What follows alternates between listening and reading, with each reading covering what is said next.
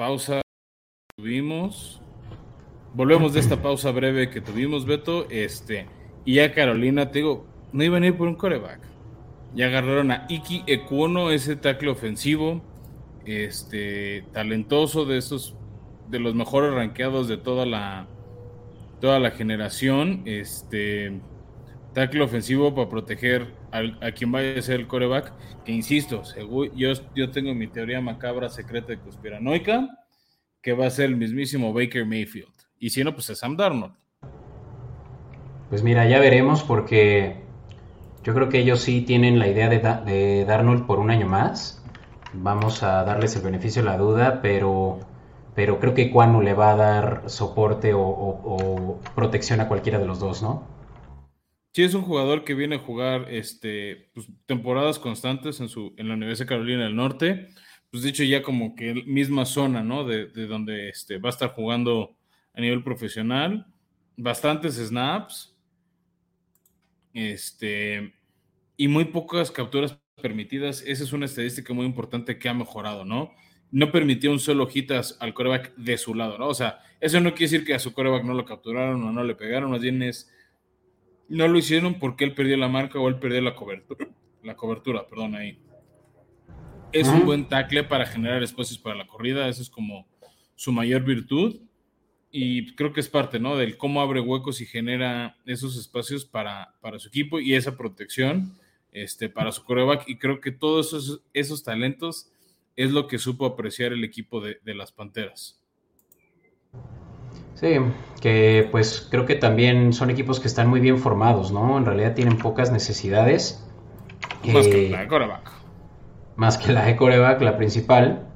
Pero con eso pues creo que sí se pueden pues sentir tranquilos de que van a tener ya una mejor protección, que es lo que más les hace falta. Realmente es que era de las peores líneas de la liga. Eh, Matt Rule hay que también tomar en cuenta que está en su eh, año de, todo nada. O sea, como dicen en la silla caliente, no se van a probablemente a, arriesgar pues a, empezar de cero con un coreback eh, pues que realmente pueda ser un enigma a estas alturas por eso de que ya hemos platicado que no son verdaderos talentos generacionales, o por lo menos no se espera que lo sean, y mejor se van a la segura, uno de los mejores, eh, si no es que el mejor eh, disponible, ¿no? Yo creo que sí, el mejor tackle disponible, Beto. Este, tío, por el tipo de protección, o sea, por esa seguridad, ese proteger ese lado ciego de tu coreback es, es talento que de plano necesitas. Por cierto, te informo, Beto, que ya los Giants Ah, este, confirmaron su siguiente pick. ¿no? En cualquier momento nos lo vuelven a anunciar. No sé si vuelva a salir este chavo del Make a Wish Foundation. Estaría interesante, ¿no? Que, o sea, como están tan pegados, ¿no? Tenían el pick 5 y el pick 7, pues que te dieran chance de anunciar los dos para el equipo de Brian Dable. Este, no sé, tío, no sé si lo van a anunciar. Eh, hasta ahorita está interesante que no ha habido ningún trade, o sea, creo que han estado saliendo los jugadores que, llaman la atención y que todo el mundo esperaba que salieran. Yo sé que mucha gente decía Carolina va por un coreback, yo te lo vendí desde hace mucho tiempo que no. Y bueno, el hecho de que Ike Mecuono sea un nuevo, Pantera es prueba de que una vez más en Formación Escopeta estábamos viendo comentados y les justificamos bien el por qué no. Claro. Y a ver, ¿a cuántos le hemos atinado, Fran? Eso a mí me, me llama la atención. Vamos a ver. No tengo a la mano ahorita nuestro mock draft. Ah, me está Evan Neal a los New York Giants, ese tackle ofensivo. Qué buena selección. Segundo jugador ofensivo que se va al hilo. Otra vez a proteger coreback, ¿no? Lo habíamos hablado en el tema de necesidades de, los, de los Giants, más allá de si era Daniel Jones o no, necesitaban este, ese jugador talentoso. Agarran a este jugador de la Universidad de Alabama, ¿no? Esta casa productora de talento de la NFL a lo estúpido. Un jugador altísimo, Beto. Este rosa prácticamente los dos metros. es un monstruo. Mide 1.90. este, aquí les estoy mostrando ¿no? sus estadísticas. Jugó bastante juegos, jugó 15. también la, ventaja de estar en una universidad como Alabama es que lo más probable es que llegues a playoffs y juegues. Este, más de mil snaps la temporada pasada la mayoría son más para proteger el pase en, más que de proteger la corrida. Él sí permitió, a diferencia de Cuono, capturas, permitió dos, permitió cinco golpes este último año, ocho veces que corretean a su quarterback. Entonces, no es perfectamente infalible, sí es muy bueno, sí es un jugador de primera ronda, sí va a proteger a quien sea que vaya a estar en los controles de los Giants. Tal vez no lo veamos tanto en jugadas de corrida al principio, porque no es su mayor fortaleza. No es que no lo pueda hacer, simplemente no es este su lado más más fuerte. ¿No? Entonces ahorita este, en la transmisión de, la liga está saliendo el señor Niel a saludar a la gente, a saludar al comisionado, y le dieron su gorra, ¿qué hay que decirlo, Beto? Qué horrorosas gorras aventó New Era este año.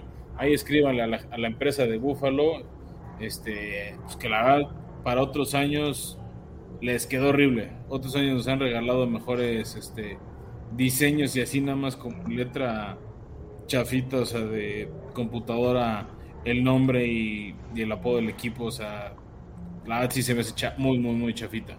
Sí, sí se ve mal. Sí se ve mala esta y yo que soy de los que están eh, coleccionando las gorras de todos los drafts desde el 2017, 18, creo que ya voy para, para unas 5 y esta yo creo que es la peorcita, definitivamente desde entonces. Eh, pero eso no me va a quitar de que también la consiga. Y sobre todo aquí tal vez no me vaya por la, de los Jacks, que pues no, no es mi selección favorita este año. Vamos a ver si mis Patriotas, que son mis segundos al mando, mi, eh, ahora sí que mi segundo hijo, y que, y que, bueno, tengan una mejor selección que la que para mí no fue la mejor que pudieron haber hecho las, los Jaguares. Eh, este, Evan Neal, era mi favorito, lo mencioné al principio del, episodio, en donde tienen, como tú decías, a un jugador enorme y rapidísimo, Fran. O sea, él tiene eh, capacidades de poder realmente correr como un linebacker, que, que, traerá también mucha versatilidad a la posición de tackle del lado izquierdo y va a cubrir el lado ciego de por lo menos un año de Daniel Jones y, y del coreback del futuro de los Giants. Y pues claro que va a ser incluso un Hall of, eh, no Hall of Fame, también me estoy adelantando, ¿no? Ah, ya, o sea, o sea bájale pero, 18 rayitas. Pero un, eh, un All Pro, ¿no? Un, un jugador con, con calidad de, de, ser seleccionado a All Pro año con año. Sí, eso sí, tiene, tiene el talento para... Este, creo, creo que tiene ese talento especial que le podemos proyectar una, una carrera. Aquí nos anda preguntando qué hay en el vasito, pues a ver, no puedo negarlo, es, es, ron con, un, con una bebida de cola porque es la mejor manera de aguantar. Eh, Justo es la peor manera de aguantar. Yo creo que sería la peor manera de aguantar. Si es que tengo que aguantar los picks de los Jaguars, de los gigantes, de los gigantes otra vez, de, de puro equipo que tiene rato sin visitar los playoffs. Al, menos, al menos no te soportaron a los Cleveland Browns. Ok, pues eh, mientras, mientras se da la... Ya los Falcons, este, ya, ya los, los, Falcons mandaron a su pick. Este, y Seattle entra al reloj. Suena que este es el primer coreback que se podría ir. Mm, sí, los Seahawks que justamente mandaron a Russell Wilson después de 10 años eh, a los Broncos, a Broncos County, eh, y que realmente es que están en un, en un, modo de reconstrucción, por lo cual yo creo que los Seahawks no deberían de irse por un coreback, ¿no? Te vas a modo reconstrucción para principalmente también enfocarte en necesidades tajantes y que hay varias para los, los Seahawks, quienes eh, no tienen, yo creo que a nadie importante en la defensiva, Fran. De haber sido de las mejores defensivas por años, Ahora los Seahawks tienen yo creo que las peores defensivas de la liga y deberían de más bien ahorita buscar y por qué no te vas a... a pues tienen a Jamal que se me hace bastante buen jugador. Y puede que ese ya. Vete al draft board a ver qué nos dice de los Seahawks en lo que también platicamos un poco. Bueno, vamos a platicar sobre todo ya de los Falcons quienes van a seleccionar ahorita, Fran, que creo que no les dedicamos... Drake receptor abierto mejor jugador disponible, ¿no? Es un, es un equipo también. No, es un buen receptor que va a estar pues, con Marcos Mariota, con Arthur Smith, que ha demostrado ser una buena mente ofensiva. Este, junto con Kyle Pitts, creo que son buenas armas. Y yo creo que Atlanta está tirando a agarrar a su coreback del futuro el año que entra. ¿no? Entonces, con eso, este, creo que Atlanta empieza a cubrir bastantes este, deficiencias que tenía.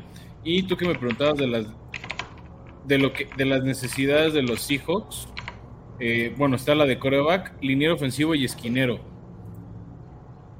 Este creo, creo que allí es donde más se necesita. Mientras les voy a compartir las estadísticas del señor Drake London de la Universidad del Sur de, California. Y, bueno, yo, yo, yo, decía mejor jugador disponible, pero en realidad es que aquí quise decir mejor receptor disponible. Eh, yo, yo por un momento creí que había sido Hamilton eh, la selección de los, de los eh, Falcons. Ahora tuve que yo recarburar eso. Y, resulta que, se va antes de lo esperado Drake London. De hecho, dato curioso, el artista Drake metió 100 mil dólares a que Drake London se iba en, la primera, eh, en las primeros 10 picks y con esto ya hizo cash in 3 a 1.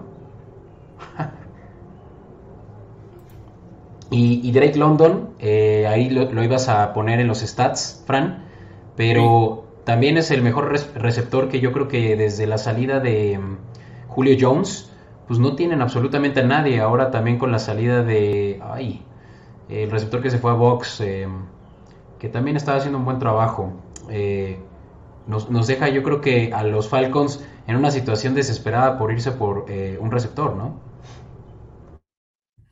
Sí, yo, yo creo que este, no, le haría mal ahí el tema receptor. También es, recuerda, y lo hemos estado diciendo nosotros, ¿no? Este, que era, era un receptor lo que íbamos, este, eran muchos receptores lo que más había disponible, pero de muy buena calidad.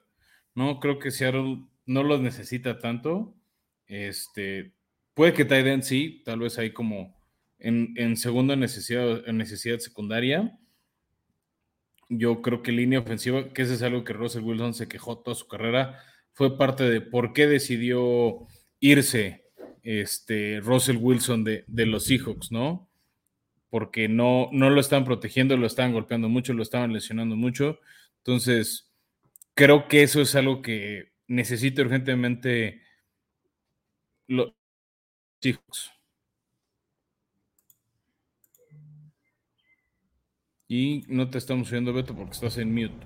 Sí, no, eh, estaba aquí con, con darles también el último estatus de las selecciones, que como platicaba hace rato, la primera, la primera selección de receptor, muchos receptores van en el, en el top 10, Fran, pero Drake London, eh, algo que a mí me llama la atención de, este draft, eh, hablábamos hace rato de Elijah Moore, el receptor de los Jets, de la segunda selección del año pasado, y se hablaba de que este año había un drop en talento al punto de que eh, el Ayamur hubiera sido por lo menos un top, eh, un, un, pick de la primera ronda, de, en medio de la primera ronda, quiere decir por ahí del 15, 17. Comparado con Drake London, probablemente es que pues ahí se la lleve, ¿no? Entonces, ¿qué quiere decir eso? Que por lo menos ahorita hay ya ese gap de por lo menos unos 15, 20 picks de diferencia de talento entre los receptores del año pasado y los receptores de este año. Que hablemos de receptores también de, del año pasado y antepasado, han habido muy buenos eh, receptores de primera, de, primera ronda. Entre ellos, Jamar Chase, quien se llevó el Rookie of the Year em, por obvias razones, ¿no? Y, y, un año antes, pues Justin Jefferson también tuvo de las mejores carreras de receptores de novato de la última década, sino que... Van tres años que tenemos un receptor que rompe la liga, ¿no? Hace tres fue Jay Brown, hace dos Justin Jefferson y hace, y hace un año Jamar Chase. Apenas Jamar Chase es el primero que sí gana el premio Mejor Novato Ofensivo del Año. Creo que se lo robaron a los otros dos receptores en, en los años previos. No sé si Drake London sea este nuevo que la vaya a romper. Este que, de los troyanos pues realmente no han salido muy buenos receptores en los últimos años. Creo que eso habla bien de que Drake London realmente sí es un talentazo. Eh, los mejores receptores siempre salen del Big Ten, de esos equipos con jugadores, con equipos como eh, All Miss, han salido varios, de em, por supuesto el SU, Alabama, lo, lo, tenía en la punta de la Alabama, que em, Que en este caso no, ¿verdad? Es eh, de los troyanos. de, hecho, los troyanos por años sí fueron un equipo colegial bueno, mm. un equipo que ha nutrido por los años, ¿no? O sea, si buscamos este jugadores famosos este, de la NFL que vengan de USC, hay bastantes. Por ejemplo, Lin Swan, histórico, ¿no? De, de, los cereros de Pittsburgh. El famosísimo O.J. Simpson es exjugador de los Troyanos. Junior ah, que, estuviera, que estuvo en tus Patriotas y en los Chargers. Marcus Allen, ese que estuvo ¿no? al principio del draft con, con el comisionado de la NFL. O sea, USC sí ha tenido talento, más bien tal vez no ha tenido en los últimos años, ¿no? Este, como en otras épocas. Pero definitivamente USC, o sea, es un, es un programa que ha estado cambiando. También Bruce Matthews, un centro ex de los Titanes y de los Tejanos, también estuvo ahí. El tío de Clay Matthews, ¿no? Para algunas referencias. Un latino, Anthony Muñoz, que estuviera con los Bengals hace unos años, también es de USC. Este, entonces, ha habido varios jugadores este, interesantes. El problema es que la, mayoría son de 70s, 80s. Creo que esa sí fue la, la verdadera época de, gloria de los, de los troyanos para mandar talento a la NFL. Mm. Sí, que, que pues una escuela de, mm, del sur de California, de Los Ángeles, que... Mm, está en Los Ángeles, decir, tal cual está en de Los Ángeles. Por fin los, los hijos que se mandaron su pico, ahorita en cualquier momento lo anuncian. Ellos sí trataron, se, la jugaron casi a los 10 minutos de reloj. Yo creo que estuvieron eh, en peligro de que los brincaran los Jets. Yo creo que intentaron hacer un trade para irse hacia abajo. O intentaron cambiar algún jugador más para ver a quién conseguían y no hacer el pick. Que eso pues les hubiera convenido, ¿no? Sabiendo las necesidades que tienen. Eh, por ahí estamos viendo en vivo que, pues claro, los, principales prospectos están ahí, ¿cómo le llaman? En el Green Room. Sí, es como una sala de espera donde algunos están con sus familias. Bueno, con dos, tres miembros de su familia, con algún este, con su, agente probablemente, y es donde recibirán la llamada, ¿no? O sea, como que sí tratan de traer a los principales talentos para que puedan salir al estrado con el comisionado, ¿no? Como que luego no les fascina anunciar un pick y que no esté el jugador ahí con ellos. Ahorita en la transmisión en vivo está la, está la, llamada del general, ahí se ve a Pete Carroll en, en el war room de los, de los Seahawks, este, mientras, mientras nos ponen esa escena de cómo fue la llamada, este, al jugador que en cualquier momento van a anunciar. Mientras tanto, los Jets están otra vez en el reloj por ese pick número 10, que era el de Seattle, ¿no? Como lo dijimos hace rato. Entonces, este, pues veamos quién es el nuevo jugador de los Seahawks. Ahí va el comisionado y dame como 3, 4 segundos, Beto, y te confirmo. Veamos. Uff. Este le atinamos, creo que también. Charles Cross, tackle. Y, pues es un monstruo, es un monstruo de, también como 2 metros 10, que cumple yo creo que la necesidad que Russell necesitaba y ya no tiene. La necesidad dije, o sea, son de esas cosas que tardan, ¿no? Es como cuando tu ex te corta y ves que ya empieza a ir al gimnasio, que ahora sí cuida la dieta. Lo mismo está pasando con los Seahawks, es, ah, sí, debimos haber hecho esto. Entonces, este jugador que viene de, lo, de Mississippi State, como decía, es un jugador bastante alto, este, de 21 años, llega a proteger a no sé quién, o sea, Drew Locke probablemente, no, o sea, no estoy, no estoy, no estoy 100% seguro que va a ser Drew Locke. No, es que no sé si Drew Locke va a ser quarterback titular. Okay. Lo, digo más por, por ese tema, es un jugador grandote, ancho, o sea, de más o menos 150 kilos. Eh, no Drew Lock, ¿eh? no se asusten, un coreback de ese, de ese calibre. Ese es Drew Lock con O, L-O-C-K-E. Sí, sí, sí, es, el ex de los de Denver que fue parte de ese trade para dejar a Russell Wilson. Es un jugador que jugó bastantes snaps el año pasado, casi, o sea, 900. La mayoría él era de protección de pase. Permitió dos capturas, no permitió golpes a su coreback más allá de esas dos capturas. Entonces, en general es buena protección que, que permitió al ex coreback de, Mississippi State este, lanzar el balón con calma. Creo que es, este, era algo muy necesario para, para los Seahawks. Este, tío, lástima, ¿no? Por Russell Wilson que no se le dio cuando él realmente lo necesitaba. ahora te toca hablar, Beto, mientras a mí me toca snack. El, yo, creo que el tackle seleccionado por los Seahawks, Charles Cross, tiene de los eh, físicos como más extraños, similar a como lo que platicaba yo con, con Travon Walker, la primera selección de los Jaguares, como más eh, anormal, ¿no? Para, para la posición, con realmente una fuerza brutal, ¿no? Que, yo creo que lo, lo, comparan principalmente con esos grandototes también que salió hace poco, de hecho, para los Jets, eh, Beckton, que es un monstruo que también ponen a defender el lado ciego de los corebacks. Eh, pues que, para los edge rushers, precisamente la posición de los primeros eh, seleccionados, eh, Aiden Hutchinson y Tramon Walker, pues les es muy difícil tratar de eludir, ¿no? Realmente por su tamaño. Y Charles Cross, pues le va a darse la seguridad al coreback futuro, que como decías, sea Drew Locke o sea quien sea, que, que va a tener por lo menos cubierto su lado, su lado ciego.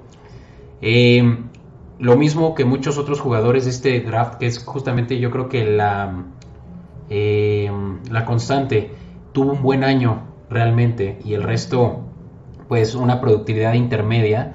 Eh, permitió incluso en 2026 sacks, lo cual se puede considerar suficiente para pensártela, sobre todo como primera selección, pero claro, ya tuvo una mucho mejor productividad eh, este stop de los Bulldogs en, en, 2021, ¿no? Solo permitiendo dos sacks.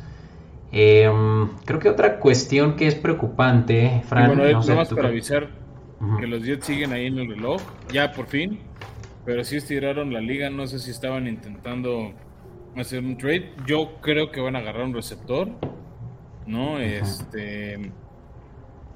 No sé si sea Chris Olave de, este, OSU, tal vez este, Williams, ¿no? El que hablábamos de Alabama. Eh, es lo que suena fuerte para los Jets. Tal vez nos dan una sorpresa y vuelvan a hacer un pick defensivo. Tiene mucho que los Jets, por ejemplo, no agarran un defensive end, un linebacker que genere capturas, que genere presión. Tiene bastante tiempo que no vemos esa figura dominante en los Jets. Entonces es interesante ver si ahora sí vemos que eso suceda y ya están los comandos al reloj para elegir este con el pick número 11. Y, regresemos al pick anterior de los Jets, ¿no? Que ya seleccionaron a su corner del futuro. Quieren volver a tener ese, esos buenos tiempos que tuvieron con Reeves eh, y Reeves Island eh, en Sauce Garner. Y ahora, pues sí, justo como, como decías, una necesidad eh, principal es la de Edge Rusher, que muchos creían que Thibodeau, quien se fue en la siguiente selección con los Giants, se podía ir en esa selección de los Jets. Eh, yo creo que se van a ir por un Edge Rusher, Fran. ¿Por qué no te vas al draft board y a ver qué, qué es lo que pinta? incluso, Garrett mira. Wilson, receptor. Jared Wilson. Lo, lo dijiste. más seguro un receptor. Yo, yo creí que iba a ser Drake London, no Garrett Wilson. No, Drake London ya se había ido, bro. Ah, bueno. No, o sea, cuando dice mi en tu mock. No, pero bueno, yo te dije, van a ir por esquinero, van a ir por receptor. Es un receptor rápido, ahora mismo les comparto. Y bueno, ya están, siguen en el reloj los Washington Commanders y ya pronto Minnesota y Tejanos van a tener que anunciar su, su pick mientras estamos buscando las estadísticas. El que sorprende que sigue ahí un poco en el draft es Kyle Hamilton, el safety de los mejores calificados que, que no nos sorprenda, Beto, que se vaya por ahí del pick 12 con este, los vikingos de Minnesota o, o poco después este, con Tejanos o Baltimore Ravens. Entonces aquí estoy compartiendo este, Ohio State, Garrett Wilson, ¿no? un jugador de 1.80, no es de los más altos, no es de esos receptores tan altos como antes estamos acostumbrados.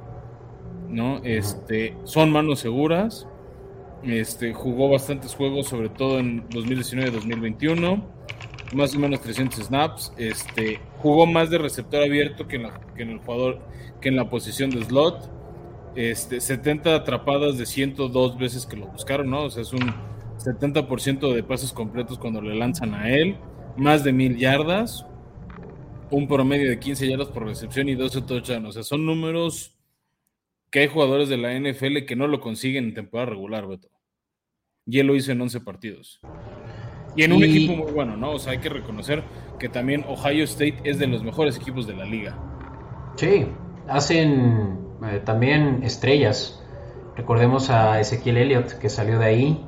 Eh, y, receptores recientes. ah, ¿no salió de ahí eh, AJ Brown? no, AJ Brown no me acuerdo. Pero por ejemplo, de esa escuela sí viene Eli Apple. Justin Fields estaba ahí. O sea, de hecho, Garrett, él atrapó pases, ¿no? El señor este, Wilson atrapó pases de, Justin Fields en sus primeros dos años. El año pasado ya no, porque pues ya estaba Justin Fields en la NFL, pero sus primeros dos años en la liga estuvo atrapando pases de, de, Justin Fields. También, por ejemplo, J.K. Dobbins, el corredor de, los Baltimore Ravens, viene de ahí. El quemadísimo Eli Apple este, es un exjugador de Ohio State. Por dar algunos nombres, ¿no, Beto? Este, Eddie George, leyenda de los Titanes, es ex, ex Buckeye. Chris Carter, también de, Minnesota, este, para los que se acuerden de él. ¿Sabes quién? bueno, no sé si te acuerdas quién es, pero Dick LeBeau, esa gran mente defensiva de Pittsburgh, este, fue esquinero de Ohio State. No, nada más por decir algunos nombres que han trascendido.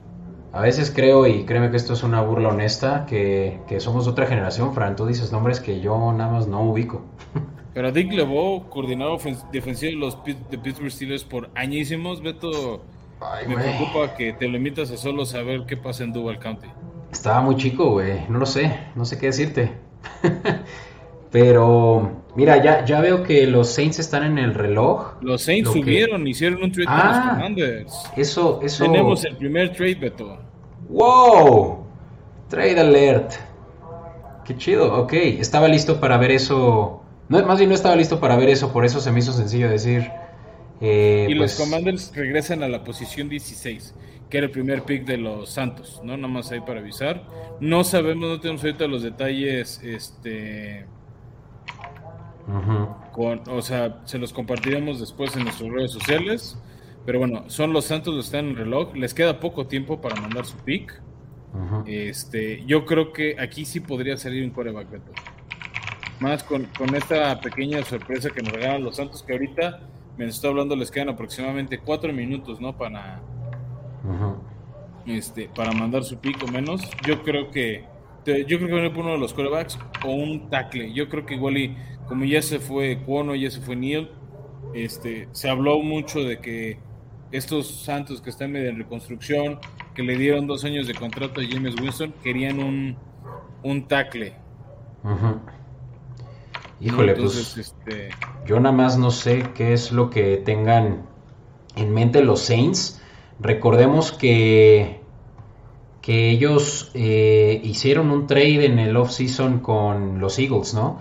Y obtuvieron de ese modo dos picks para este primer round. Con ello, yo supongo que van a tener nada más este, uno. No, no, lo siguen teniendo. Soltaron el 16. Ah, soltaron el 19. Aquí oh. los que pueden ver en pantalla el, draft board están en un reloj con el pick 11 que se lo cambiaron a Washington que hizo ese trade down. Y van a tener los Commanders ese pick 16 justo después de el de uno de los dos que va a tener Filadelfia y el otro que va a tener Nueva Orleans es el pick 19, justo después de Filadelfia. ¿No? Eh, digamos en el pick que era original. O sea, finalmente Nueva Orleans tenía el 18 y Filadelfia tenía el 19. Este, ahí hicieron ese switch. Y el próximo pick de Filadelfia más bien es el que tuvieron, el que obtuvieron por Miami por el trade del año pasado Jaren Waddle. Y este el pick de Nueva Orleans y entra en el reloj Minnesota. Que no nos sorprenda, Beto, Cal Hamilton este, se vaya a, a, Vikingos ahorita en este pick 12. Y si no, por el bien de Houston, ojalá lo agarren en el pick número 13. Uf, pero no, entiendo qué es lo que está buscando Nueva Orleans aquí. O sea, entregaron un pick de primera ronda y ahorita damos el detalle sobre el resto. Eh, que puede ser seguramente un pick de segunda ronda, no sé qué pienses tú. Que mm, para mi gusto yo creo que si se están yendo por un coreback tienen que estar enamorados de él, ¿no? ¿Por qué otra razón entregarías tanto capital de draft por moverte en unas cuantas posiciones? ¿No? Pues tal vez un super liniero ofensivo, un super receptor. A ver, ellos ya han sabido escoger en, pasado. Uf, pues Piqui este... Yo estoy tratando de encontrar. Sí, Michael Thomas ya se les este ya se les va a ir pronto. Ah, ya se le acabó el gas. Ah, mira, aquí ya estoy viendo el detalle. Han sabido encontrar talento, ¿no? Sí. Mira, estoy viendo que es un, un, pick de primera ronda, como ya lo dijiste, el intercambio que hubo entre estos dos equipos, los Commanders y los Saints. Un pick de tercera ronda y un pick de cuarta ronda por el onceavo pick. Así que ahí lo tienes. Y de hecho, ahora mismo. Seguro, seguro ven que es un, un, jugador este, talentosísimo. ¿no? O sea, eh, tienes que hacer eso. O sea, tienes que querer que es un jugador fuera de serie. Sí. Un segundo round por el. Por el. Ah, ok, aquí mira. Por el. El 16, claro fue. Recuérdanos el pick. No sé cómo estuvo el trade, más bien, perdóname. Mira, te doy el detalle. Es Nueva Orleans? El, el, detalle está en un pick de primera ronda que intercambiaron estos dos equipos, el 11 por el 16. Eh, además de que los Commanders recibieron eh, un pick de tercera ronda y de cuarta ronda desde draft. Y ahora ya entran al, eh, ya entra el comisionado al, al, estrado para dar el pick de los Saints, que yo creo que por primera vez me siento sin realmente no, no, no tengo ningún solo indicio de a dónde va a ir este pick. Ellos tienen necesidades, ya lo mencionaste, de receptores, de linieros. Puede que un liniero, Fran. Recordemos que todavía hay buenos linieros. Eh... Bueno, ya fueron los tres mejores, ¿no? Ahorita, pero veamos. ¿Por qué no te mueves, Fran, al draft board? E incluso tal vez ya nos sorprendes con la selección. Ojo con tu Mike. Déjale de refresh betos que estaba teniendo problemas técnicos. No quería a la gente que oyera cómo mentaba la madre a mi proveedor de internet. Este, pero no, todavía no, lo, confirman. El comisionado ahorita en la transmisión en vivo está hablando del calendario. Ah, ya, del calendario. Y, y, nada más y nada menos que, si no me equivoco, es Tony González. Ah. Sí, tiene a Tony González en el escenario. Tiene a Jane Divo de los Chargers, tiene miembros de Kansas, ¿no? Porque también para los que no están muy presentes del futuro, vamos a tener domingo 25 de diciembre. Por cierto, todos los godines no tenemos ese día libre porque cae en domingo y vamos a ver cómo la NFL ajusta el calendario. Uy, pues mira, eh, que claro, eso ya ni, ya ni me digas. Ah, es que Amazon está, está como que anunciando los cambios que van a traer este los los, este, los cambios. Ah, del Thursday Night. Sí, de hecho está también Austin Eckler, porque acaban de confirmar que el primer jueves, bueno, de, que no es el juego kickoff, va a ser los Chiefs contra los Chargers. ahí a todos los Chargers que nos acompañan en la transmisión que hemos estado en los comentarios. Se anuncia que el primer, primer jueves, que es el 15 de septiembre, este, van a ser los Kansas City Chiefs visitando a Justin Herbert. Entonces, pues ahí los fans mexas les recomiendo mucho lanzarse al, este, si, les es posible, que se lancen a ese estadio. Está padrísimo el SoFi Field, el SoFi Stadium. Este, vale mucho la pena. Y ya está Chris Olave a los Santos de Nueva Orleans, Beto. Wow, pues ahí estuvo todo el show. Uno de los mejores receptores. Te dije, yo creo que iban por ofensivo, por ese talento fuera de serie. Entonces, el otro receptor de Ohio State, este jugador de 1.80, y vamos compartiendo sus estadísticas, es este Pues mira, Olave es también el, el, compañero de Wilson, ¿sabes? Ellos sí, sí, sí, venían juntos. Le tenían el ojo. Qué raro que eh, los Saints hicieran este movimiento, sobre todo sabiendo que, todavía hay un mejor, y lo digo entre comillas, receptor en Wilson, ¿no? Eh, que viene de Alabama. el mejor receptor disponible o el mejor que se acomoda a sus necesidades de sistemas. Lo, que, lo otro que creo es que están muy enamorados de él y que alguien más iba a tomarlo. O sea, no, no sueltas como que ese tipo de draft, este, para, para eso. Pues mira, Olave. Y, con eso, pues los Commanders se arman un muy buen ya. Eh, creo que fue un intercambio. ¿Quién ganó para ti, Fran? Este, este, este trade. Ajá. Pues es que está muy difícil decir porque no sabemos a quién van a elegir. O sea, cómo van a funcionar los jugadores. O sea, suena que los Commanders les fue bien. Sí, pues los Commanders, tres picks por uno y realmente solo moverse cinco posiciones en el reloj. También habla de que los Commanders puede que anticipen que no se va a ir el jugador por el que están interesados, ¿no? Tan pronto. yo, yo creo que aquí lo que querían era ganar el pick. O sea, yo, yo, creo que sentían que alguien les iba a ganar a Chris Olave, que están muy enamorados y por ninguna razón en la tierra iban a dejar ir este jugador que no llegó a las mil yardas, se quedó en 930, de todos modos muy buenas. Ahí su compañero sí llegó a las mil, ¿no? Oh, este, ahí te va. Ahí te va, y perdón, perdón que te tenga que interrumpir, Fran, pero trade alert de nuevo.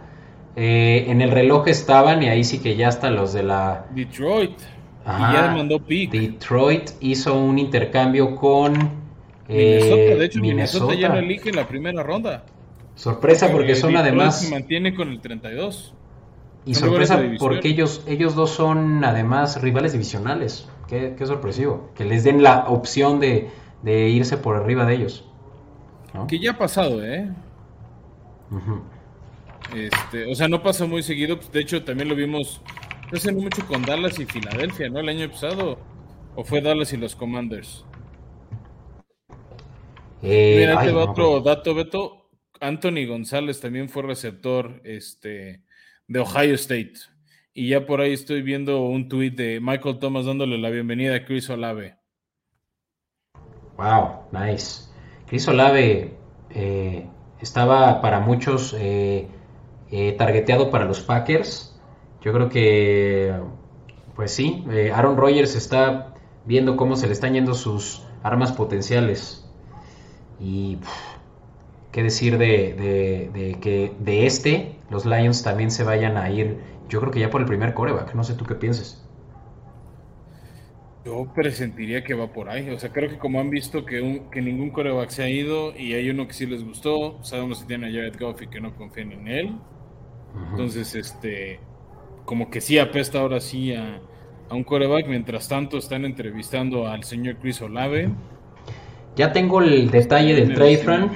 Dale, dale, dale. Te dejo hablar. Los, los Leones están recibiendo el pick 12 y el 46, esto es del segundo round, este segundo que mencioné, eh, a cambio de eh, ellos, o sea, ellos reciben estos dos de los Vikings, quiero decir, y los Vikings reciben de los Lions el número 32, que es justamente el último pick de este round, el 34, o sea, el segundo pick de los Lions del segundo round y el 66, que sería probablemente tercera ronda, ¿no?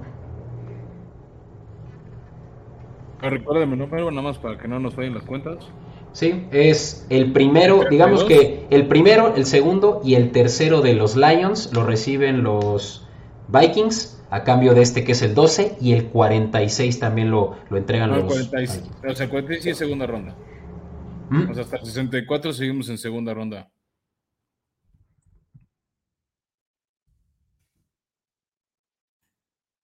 Oh, ¿qué, crees que sea esto, Frank? ¿Qué te, qué te, ya está, Detroit agarró a Jameson Williams, receptor, el receptor de Alabama. un nuevo Megatron en casa. ¿eh? Y por ahí queda todavía Sky Moore. ¿eh? Varios de los top receptores se han estado yendo se bajó el hambre de linieros defensivos, de jugadores defensivos.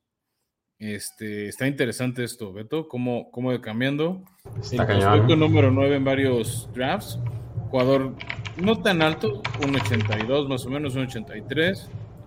Este, 15 juegos jugados, ¿no? La ventaja de venir otra vez, ¿no? Lo decíamos, una universidad como Alabama que juegas playoffs. 1500 yardas, es que eso es lo, espectacular, Beto. ¿Cuántos receptores de NFL pueden presumirnos 1500 yardas en, un, en una temporada? Ah, es, el mejor receptor. 20, 20, yardas por recepción, Beto. O sea, son dos primeros y dieces por un pase atrapado de este jugador. 15 touchdowns. Está cañón. Es el segundo, es el mejor Es un touchdown por partido, su promedio. O sea, su promedio es de un touchdown por juego. ¿no? O sea, esa es una garantía buenísima. Tiene una gran, este, o sea, tiene poca, ¿cómo decirlo? El drop rate, ¿no? Que el suelta pases es, es bastante bajito. Tiene una, buen, una buena calificación en cobertura hombre a hombre por su velocidad, por su talento, por cómo atrapa los pases. Él es un jugador que fue progresando en su carrera colegial. También, Teo a mí me cuesta mucho leer el 2020 a cualquier prospecto colegial, simplemente por el hecho de, este, de, haber, de haber, pues de haber visto pandemia. Y hay otro trade, Beto. Filadelfia está en el reloj le quedó el pick 15 por el 13 a los Tejanos. Ya vino la locura. ¡Wow! Trade alert. ¡Qué loco! Entonces, ahorita teníamos a, en el reloj a los, tejanos. Ahora tenemos se bajaron dos. Que incluso ya mandaron su pick. Se bajaron dos, se subieron dos. Filadelfia, no sé quién. Yo no sé si le quieren ganar aquí el talento a a los Baltimore Ravens o, es que ya o, es que están les está dando miedo los trades que están sucediendo en la liga ahorita? Van tres seguidos, Fran. O sea, aquí ni dan tiempo para que los de la producción hagan lo suyo, ¿sabes? Eh, los Eagles, el reloj. Es del oficio. no, y de hecho, los Eagles ya O sea, yo creo que ya sabían a quién querían. Sí, de hecho. De hecho, Fran, y pues ahora sí, de nuevo, ¿quién crees que seleccionen? Ellos estaban en la necesidad de Edge Rusher principalmente. Eh, por ahí me late que también podría ser buen momento para buscar eh, volverte más, o sea, para, para, tener linieros más jóvenes, ¿no? Porque ellos tienen muchos veteranos ahí, linieros ofensivos me refiero, pero, sí, también este, el, reemplazo de Fletcher Cox no me no me sonaría tampoco muy loco que, hagan ese ese cambio, e, e, e, esa elección. Sí. No, todavía no sube el comisionado. Yo creo que estaban preparando el jersey de, del jugador si es que está ahí en, en Las Vegas. Sí, no te digo, no, no, no están dejando al, a los que están en los controles de ponerse al tanto, pero mira, mientras estoy buscando el detalle del trade, Va. Oh, de hecho creo que ya me estoy spoileando y aquí vamos a... ¿Por qué no te vas al, draft, al draft board, Frank? Yo aquí le voy a dar refresh también al... al... No han anunciado el pick. ¿No? Es que en el draft board de nada más tenemos que cuidar esos videos que luego aparecen para que YouTube no nos baje la transmisión. Entonces por eso de repente tenemos que esconder el draft board para que no, no nos haga la malobra YouTube. Oye, ¿sabes hasta ahorita qué pick me encantó? El último que vimos de los Lions. Eh, Jameson Williams, el mejor receptor para mi gusto y para muchos de este draft a los Lions, habla de que los Lions van con todo, ¿eh? Se llevaron ya a Hutchinson y a, Jamal Williams. Eh, pues creo que ya, ya huelen que está en sus últimas Aaron Rodgers. Ven que Kirk Cousins, que nunca ha hecho nada, vuelve a hacer nada. Este. No, o sea, como que nada, o sea, y pues Chicago tampoco ha mostrado músculo, cambiaron de coach, ahora va a estar Matt Everflus. Entonces, pues tal vez Detroit ve que pueden hacer una construcción rápida. Firmaron por seis años a Dan Campbell, su, head coach, ¿no? Que venía de, los Santos de Nueva Orleans de hacer esa ofensiva con Sean Payton. Entonces, pues tal vez algo están cocinando bien pensado en Detroit este, para volver a ser relevantes. Uf, o sea, lo que sea. Mira, aquí todavía estoy buscando el detalle del trade entre los Texans y los Eagles. No he recibido todavía la info actualizada, pero mientras, pues aquí lo que sí se sabe es que los Eagles tienen el tercer pick de este draft. eh, y lo intercambiaron entre los Tejanos, quienes tienen ya el 15. Nada más se bajaron dos posiciones los Eagles. Dios, se subieron dos posiciones, o se bajaron dos, pero los Tejanos. Sí, sí, sí. Sí, luego subir, bajar. De lengua a la traba. la diferencia. No, es que claro, o sea, es un número menor, pero realmente es que están subiendo en el, en el board, ¿no? Entonces, eh, ahorita veremos por cuál, pero lo que sí sabemos es que fueron estos dos. Seguramente es que por ahí los Eagles tengan, estén entregando. No, creo que sería mucho, mucho, ¿no? Que entregaran los dos de primera ronda. Además, ahí en el draft por seguro no. es disponible, ¿no? Pero sí una segunda ronda, definitivamente. Este Sí, un segundo o tercera ronda Tejanos. O sea, no, fue tanto. O sea, no fue un cambio tan radical. Pero yo creo que tenían miedo a que alguien le cambiara a Baltimore o, a Tejanos y les ganaran el pick que ellos quieren. Yo creo que ese es el pick que originalmente iban a hacer en el 15. Simplemente tienen miedo que alguien más cambiara y, se, los, se los brincara. Yo creo que Filadelfia sí quería a Chris Olave o a Jameson Williams de Alabama. Y se van por un receptor. y se los andan madrugando. Mm, no, igual y hacen algo diferente. Yo creo que igual iban a hacer algo diferente. Las, necesidades de Filadelfia, si está receptor, si está esquinero, si está liniero defensivo, ¿no? Lo que hacemos de Fletcher Cox, de tal vez buscar cómo cubrirlo. No sé si en una se vayan por el, esquinero de Washington, Trent McDuffie, que es bastante bueno. Este, obviamente creo que Detroit ya no se va por un coreback este año. Entonces también vamos a ver si con este talento Jared Goff responde, ¿no? Hemos visto en otros años que sí responde con, con armas de su lado. Sí, y Teo, por más que ahí le hago, les cabo en la nueva plataforma del multimillonario recién que, recién adquirió Twitter y ya también mandó de una vez se hizo Beto no han anunciado el pick de Filadelfia pero ya Baltimore mandó su pick y ahora está Tejanos en el reloj. Empiezan oh. los 10 minutos para ellos. Oh, y después oh, van a seguir, voy avisando a los Commanders. Vienen los Chargers con el pick 17 y después regresaríamos a Filadelfia y Nueva Orleans. Entonces ya, después de los Commanders empezamos con equipos de calibre playoffs como los Chargers. Ahora sí empezamos con los equipos más talentosos de la liga a decirnos a quién quieren elegir. Sí, señor.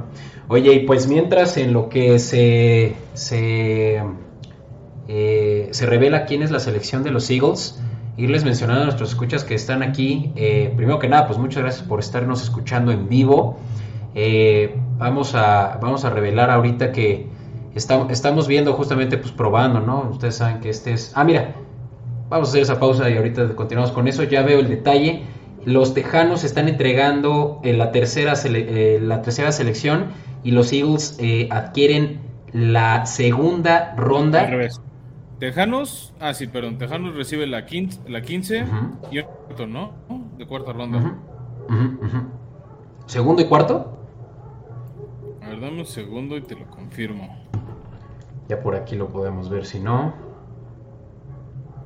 Pues, ah, mira, aquí está. Sí, reciben el 124, el 162 y el 166. Sea es un pick de cuarta ronda, y dos de quinta ronda. Ahí lo tienes. Ya no, no fue tanto lo que soltaron. Pues no, me parece que pues este sí lo gana Philly a simple vista, ¿no? Pues es que, bueno, volvemos a lo mismo. Tejanos tiene demasiadas necesidades, Beto. Demasiadas. Si ellos están, o sea, lo que sea, lo toman. Entonces, entre más picks, después de cómo le hicieron. Ah, mira, ya está. Jordan Davis, el tackle defensivo de Georgia.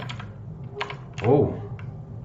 Jordan Davis es eh, el, mejor tackle defensivo disponible, posición que tiene también, eh, pues de hecho de, ese mismo equipo eh, ay, ¿cómo se llama? Eh, ahorita lo mencionaste. Viene de los Georgia Bulldogs, ¿no? Los campeones. Es el mismo equipo de, Ah, pues de tu pick, Trevor Walker. Sí, no, de los Bulldogs. De hecho, los Bulldogs llevan tres. son, los campeones vigentes de, del fútbol colegial. Es un jugador alto de 1.87 341. Los que pueden ver en YouTube pueden ver, ¿no? Déjenles, les regalo un zoom para que vean el cuello de este hombre. O sea, sí es. Se ve macizo. O sea, creo que mi pase es su cuello. O sea, es un jugador bastante anchote. Este. Que tuvo muy, muy, muy buenos juegos en colegial. ¿no? Ahora les compartimos sus estadísticas. Este, pues igual, ¿no? Por venir el campeón, 15 juegos jugados, 300 snaps defensivos, la mayoría para generar presión al pase, generó tres capturas de coreback, dos golpes más, nueve, nueve correteadas, este, y eso es mucho mejor a lo que produjo en una corta temporada 2020 y en su año de novato en 2019. Oye, pues lo que lo que, lo que me llama la atención, ¿no? Es como ya, pues, lo que, lo que platicábamos sobre hacer, hacer ya más eh, joven su, línea defensiva. Ya, te digo, lo, tenía en la punta de la lengua, pero es Fletcher Cox, el dinero, eh, digamos, el, sustituto. Este, este chavo Davis va a ser el sustituto de Fletcher Cox muy pronto, quien tiene ya, me atrevo a decir, más de 10 años en la liga, Fletcher y que, y que juega esa posición para los Eagles, ¿no? Sí, Pita que él sí es de estos talentos que harán una diferencia. Ahorita en la transmisión está viendo cómo se prueba la gorra, sale con un smoking negro con vivos como en rojo, o sea, como si estuviera, no sé, como muerto para regalo. Este, y, ahorita sale a saludar al comisionado, en lo que también preparan el pick de los Baltimore Ravens. y estoy viendo en los comentarios, Beto, que mucha gente dice, mira, cómo los jugadores llegan, abrazan al comisionado como si fueran amigos de toda la vida, para después odiarlo en un par de meses ya que los suspenda, los castigue o, haga, o hagan algo que, involucre la oficina del comisionado. De hecho, es, es un, es un amor interesante. ese, Davis, Beto, con Albert Hainsworth, quien fuera buen jugador de Titanes y de los Commanders. Mm. Pues es que Jordan Davis es grande y también es rápido, ¿no? teníamos aquí justamente como parte de sus stats que eh, tiene, tiene la habilidad sobre todo de tener mucho el ataque por tierra. Eh, lo vemos ahí, ¿no? Run Defense Grade, según PFF, 86.5, eh, ¿no? Ellos recordemos que evalúan a jugadores y les ponen un, un, un, grado, un grade, y para ello este es, este es el fuerte de Davis, ¿no? De tener esa corrida justamente en una división de muy buenos corredores, ¿no? O sea, los Cowboys, eh, los Giants tienen muy buenos eh, corredores, hasta los Commanders. con ellos. Sí. Y entonces, pues este es, creo que también una selección, pues exitosa para los Eagles, quienes, pues creo que sí encontraron al coreback del futuro eh, cercano para ellos en, en Hertz. y que, no, ellos sí dijeron que le iban a dar por lo menos un año más de voto de confianza a Jalen Hurts. Oye, pero bueno, ahora sí lo que cae el pick de los Baltimore Ravens está diciéndoles, ¿no? Que estábamos hace ya un poco más de una hora, pues eh, también teniendo que, hacer una pausa breve. Eh, estamos justamente como lo, platicaba hace rato, eh, pues haciendo pruebas. Realmente es que es nuestra primera vez que vamos en vivo, así que también muchas gracias por, por su paciencia y sobre todo porque pues se tuvieron que saltar a un nuevo stream. Espero, espero ahorita no tengamos de nuevo. volver a hacer. No, lo que, lo que vamos a hacer es que vamos a hacer un experimento juntos y, hasta donde tengo entendido no nos van a limitar nuestro proveedor de, de, de, podcasting el tiempo, pero cualquier cosa ya saben qué hacer porque ya lo hicimos la primera vez. Eh, en realidad es que la primera fue para, para, para ver si estaban, si tenía lo suficiente, eh, la suficiente capacidad para retomarnos y ya vimos que sí. Y, ya saben, ¿no? Si por ahí nos caemos eh, repentinamente, pues simplemente irse de nuevo al, canal nuestro y ahí ver que vamos a estar de nuevo ya en una nueva transmisión con ustedes. ¿ok? Que por cierto, Beto, bueno, Baltimore ya mandó su pick, ya también lo mandó Tejanos y ahora sí los Commanders otra vez están en el reloj y después irán los Chargers. Por aquí ven los comentarios que los fans Chargers les, suena por ahí McDuffie para acompañar a Sante Samuel Jr. y ser los dos esquineros de, de los Chargers. A ver si sí. Mm. Este. A, ver si, si, si, es McDuffie el que se queda. ¿no? Porque ahorita volvimos otra vez, ¿no? Después de, como que empezamos muchos picks defensivos, luego muchos picks ofensivos, regresamos a los defensivos, veamos qué pasa ahorita. Ya, y pues los Ravens, ¿no? Que, a ver, vete al draft board y qué, abre qué necesidades tienen. Eh, la de corner era una de ellas, y incluso Stingley, nosotros lo teníamos. Ya está, Cal Hamilton, el safety. Ahí lo tienes, es, era el mejor disponible. De hecho, tú lo tenías en tu mock draft eh, como segunda selección. ¿no? Sí, yo lo había mandado a los Leones de Detroit, que creo que no hicieron un mal pick, o sea, con el pick número 2. Este, porque sí necesitaban un, un safety, pero bueno, sí, pero también tú habías escogido a, Aiden Hutchinson. No, no creo que Detroit esperaba que les cayera. Este jugador de, de Notre Dame, de los Fighting Irish, no, no hay una traducción que, que no me ponga en riesgo de cancelación, pero es como los irlandeses peleadores. Este, ok. No, es un jugador que no jugó tanto el 2021 porque tuvo ahí batallas con las lesiones. Este, pero tuvo juegos importantes. Notre Dame es una escuela que ha estado recuperando jugar partidos importantes a nivel colegial, ¿no? 400 este, snaps defensivos, sobre todo para jugó más coberturas o o de la corrida, tuvo 20 tecladas, 9 asistencias, este, solo falló dos tecladas, ¿no? O sea, tal vez no son muchísimos juegos o no es tan representativo como en 2020 o en 2019, pero eh, es un safety muy bueno, puede neutralizar zonas importantes. Sabemos que Baltimore le gusta este, controlar esa zona del campo, ¿no? Este, creo que si hay un equipo donde si eres defensivo te gustaría estar es Baltimore porque te vas a ver sacar provecho, porque vas a poder destacar, ¿no? Entonces, este... ¿Cuántos años lleva Harbaugh en ese equipo? O sea, es, un, es una franquicia dominante. Sí, definitivamente. Y no cambia sus colores, ¿no? Kyle. Sí, no, o sea, por ahí va a estar con. No, no creo que Calais Campos juegue tan atrás, entonces yo creo que va a estar más hacia adelante.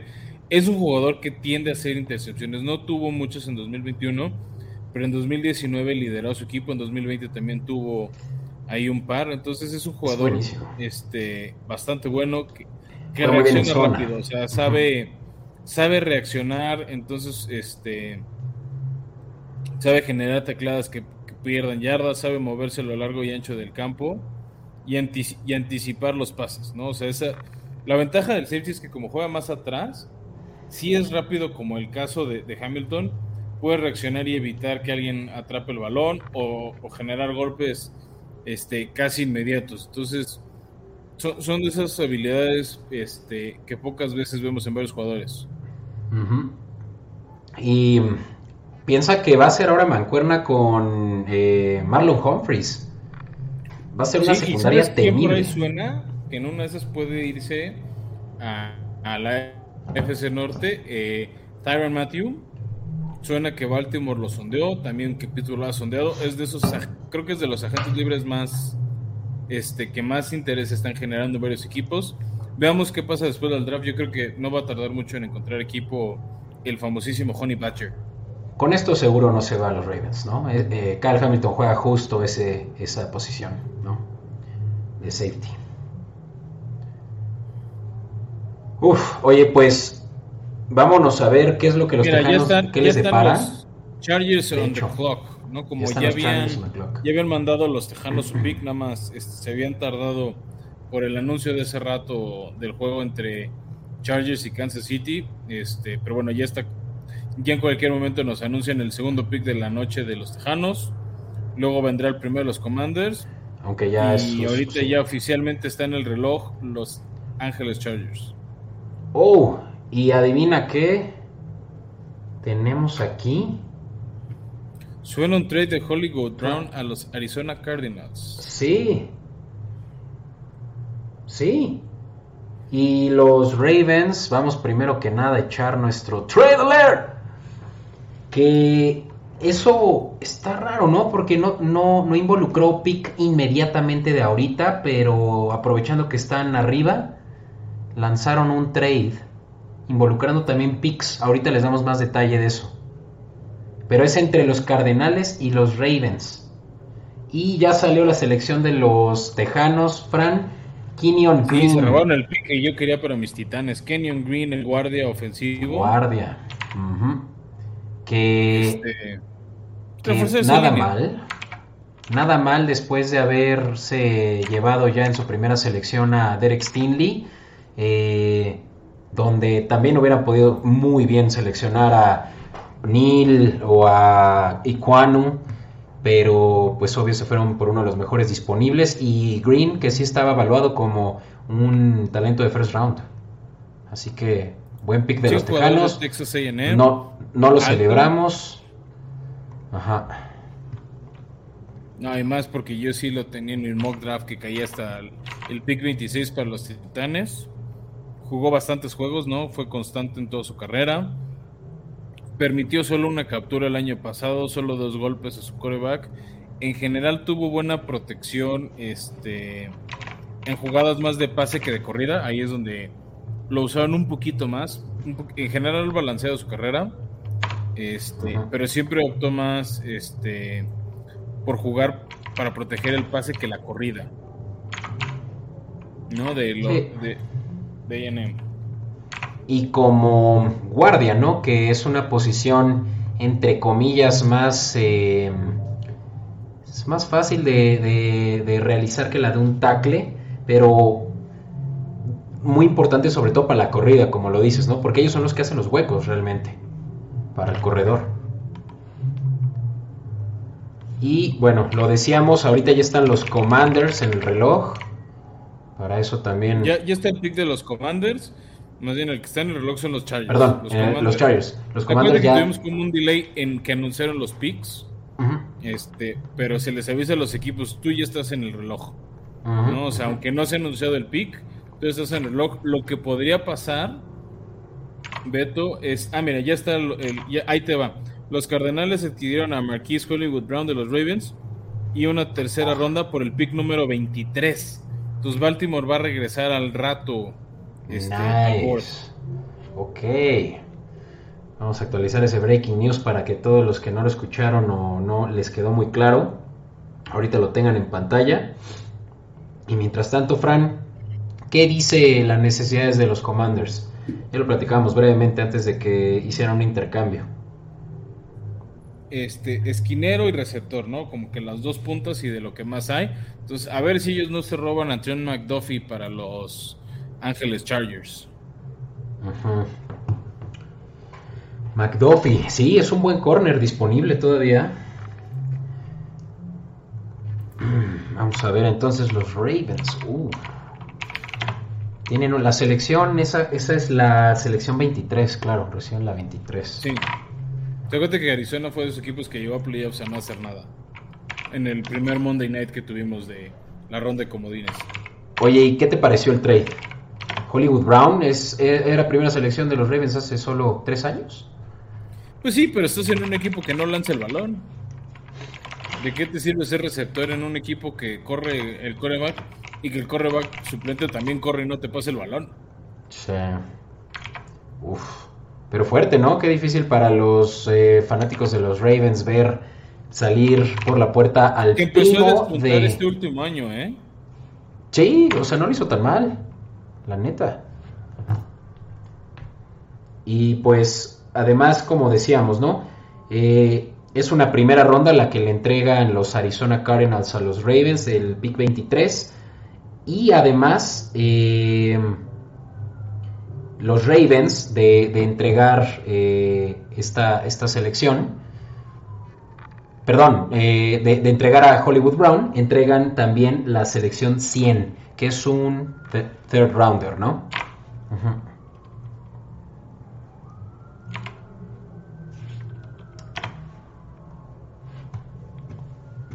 Y mira, los, los Commanders si le das ahí en el, en el drop down, Fran, para mí que si no es corner, podrían también eh, ir, ir, por eh, un receptor. Eh, entre ellos puede ser Brooks, Brooks quien, quien comparan mucho con Julian Edelman.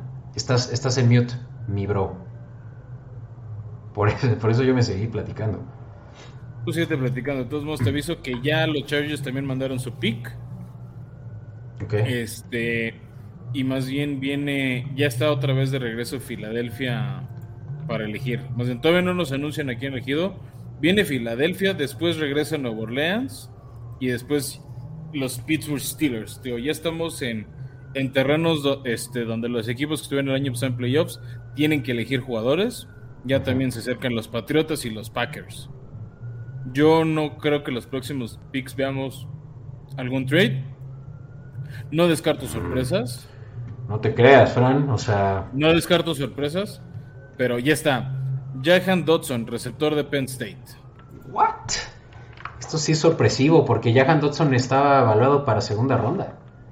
Se fue antes que Dodson, de, antes que Brooks, se fue antes que ¿qué otro receptor? Sky Moore. Sky Moore. Sí, Sorpresa, es un receptor no, no, particularmente alto, ni siquiera llega al 1.80. ¿no? Muy buenas manos. Manos confiables. Es como decía ese estilo Edelman. Sí. No, de Edelman yo decía de Brooks, pero Dodson realmente es que es eh, ball skills lo que tiene como Edelman. o sea, son, exacto, son ball skills que salen en el slot, que sale más pegado a la línea.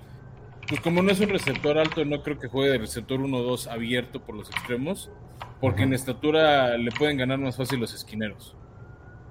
Y pues con eso ya, ya, se arman a, eh, pues una buena tanda de, receptores entre McLaurin y Dodson. Sí, ¿no? Y de hecho tuvo 12, 12 touchdowns en 12 partidos. Otro jugador que promedia un una recepción de touchdown por partido, promediaba 13 yardas por recepción, arriba de mil yardas, ¿no? O sea, también, tal vez no era un talento tan alto, creo que su estatura le pegó. Este. Entonces, pero casi 1200 yardas, Beto, ¿no? O sea, son buenos números. Creo que la gran duda de él de por qué no estaba rankeado tan alto era eh, el tema de su estatura. Este, y yo creo que es de estos que podríamos tachar de reach. Mm, de acuerdo. Y, sobre todo, ¿no? Ya lo dijimos antes, eh, tuvo una buena, muy buena eh, campaña en 2021. Qué mejor que tener un receptor en tu primer año que te haga más de mil yardas. Eso es lo que hizo el año pasado para Penn State. Claro que el nivel de corners de la liga tal vez no le permita hacer eso en su primer año, pero pues ya tiene nueva arma eh, el nuevo Commander eh, Wentz, que va para su tercer equipo en cinco años, que tiene que Wentz entró a la liga, sí. Y, los Commanders están armados, ¿eh? o sea, fanáticos de los Cowboys, que por cierto alcen la mano, eh, pues qué, qué, buena, qué buena noticia, ¿no? Que, digo, qué mala noticia que tengan ya unos Commanders que se están armando muy bien en la ofensiva estaba viendo ahorita nuestro reloj, Fran, y parece que nos, nos fuimos por la idea de que nos iban a, a tantear, eh, que nos iban a, a, a patear tras una hora. quién va a llegar a los Chargers. Uh, que aquí Zion Johnson, el guardia ofensivo. Para, para proteger uh. este para proteger a Justin Herbert, creo que es una buena elección. Este, ya tenían rato reforzando la línea ofensiva. Este, uno de los mejores guardias de esos prospectos de línea ofensiva importante viene de Boston College. Ahora les comparto sus estadísticas. Este, este sí era de los mejores talentos para línea ofensiva, ¿no? Y que nos, nos diga qué les parece a los fans de los Chargers. Por ahí tenemos a Eduardo Quintero que está haciendo mucho ruido en chat. Saludos Quintero, amigo del, programa. Que, que no sé qué te parezca a ti, que, creo que nada mal, ¿no? Nadie va a estar eh, más que feliz de que le pongan más eh, protección a su coreback franquicia. Y Zion Johnson, nosotros lo tenemos también que se podía ir a los Bills, lo, mencioné yo, que, sería un buen guardia incluso para meter como un sustituto. Puede que esa sea la, idea que tenga, ¿no? Para, para Zion Johnson, porque Charlie estaba armado ya en la línea. creo que guardia les hacía falta porque el año pasado les costó establecer juego terrestre. Sí. Que es donde más destacó este Zion Johnson. Solo permitió una captura el año pasado. Sí. Y creo que tenemos otro trade alert, mi joven Beto. Titanes está en el reloj.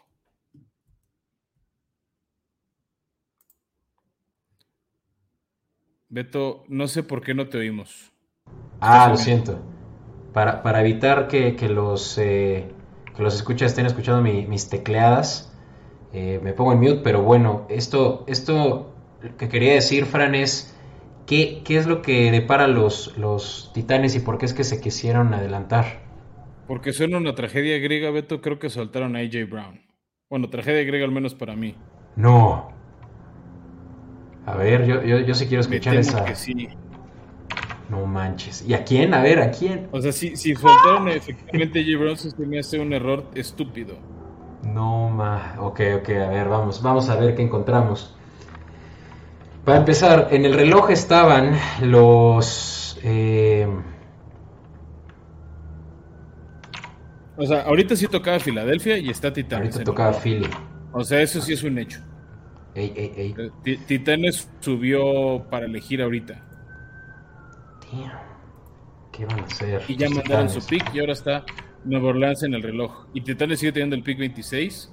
Entonces veamos este. Entonces sí fue AJ Brown, Fran. No, o sea, no creo que este.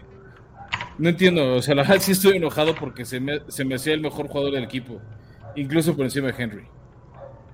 ¿Pero qué, qué pasó? What went wrong, Fran? A ver. A ver, ahí hubo también mucho ruido del tema de, de que la gente de Divo Samuel era el mismo de AJ Brown y que estaba haciendo ruido por ese segundo contrato.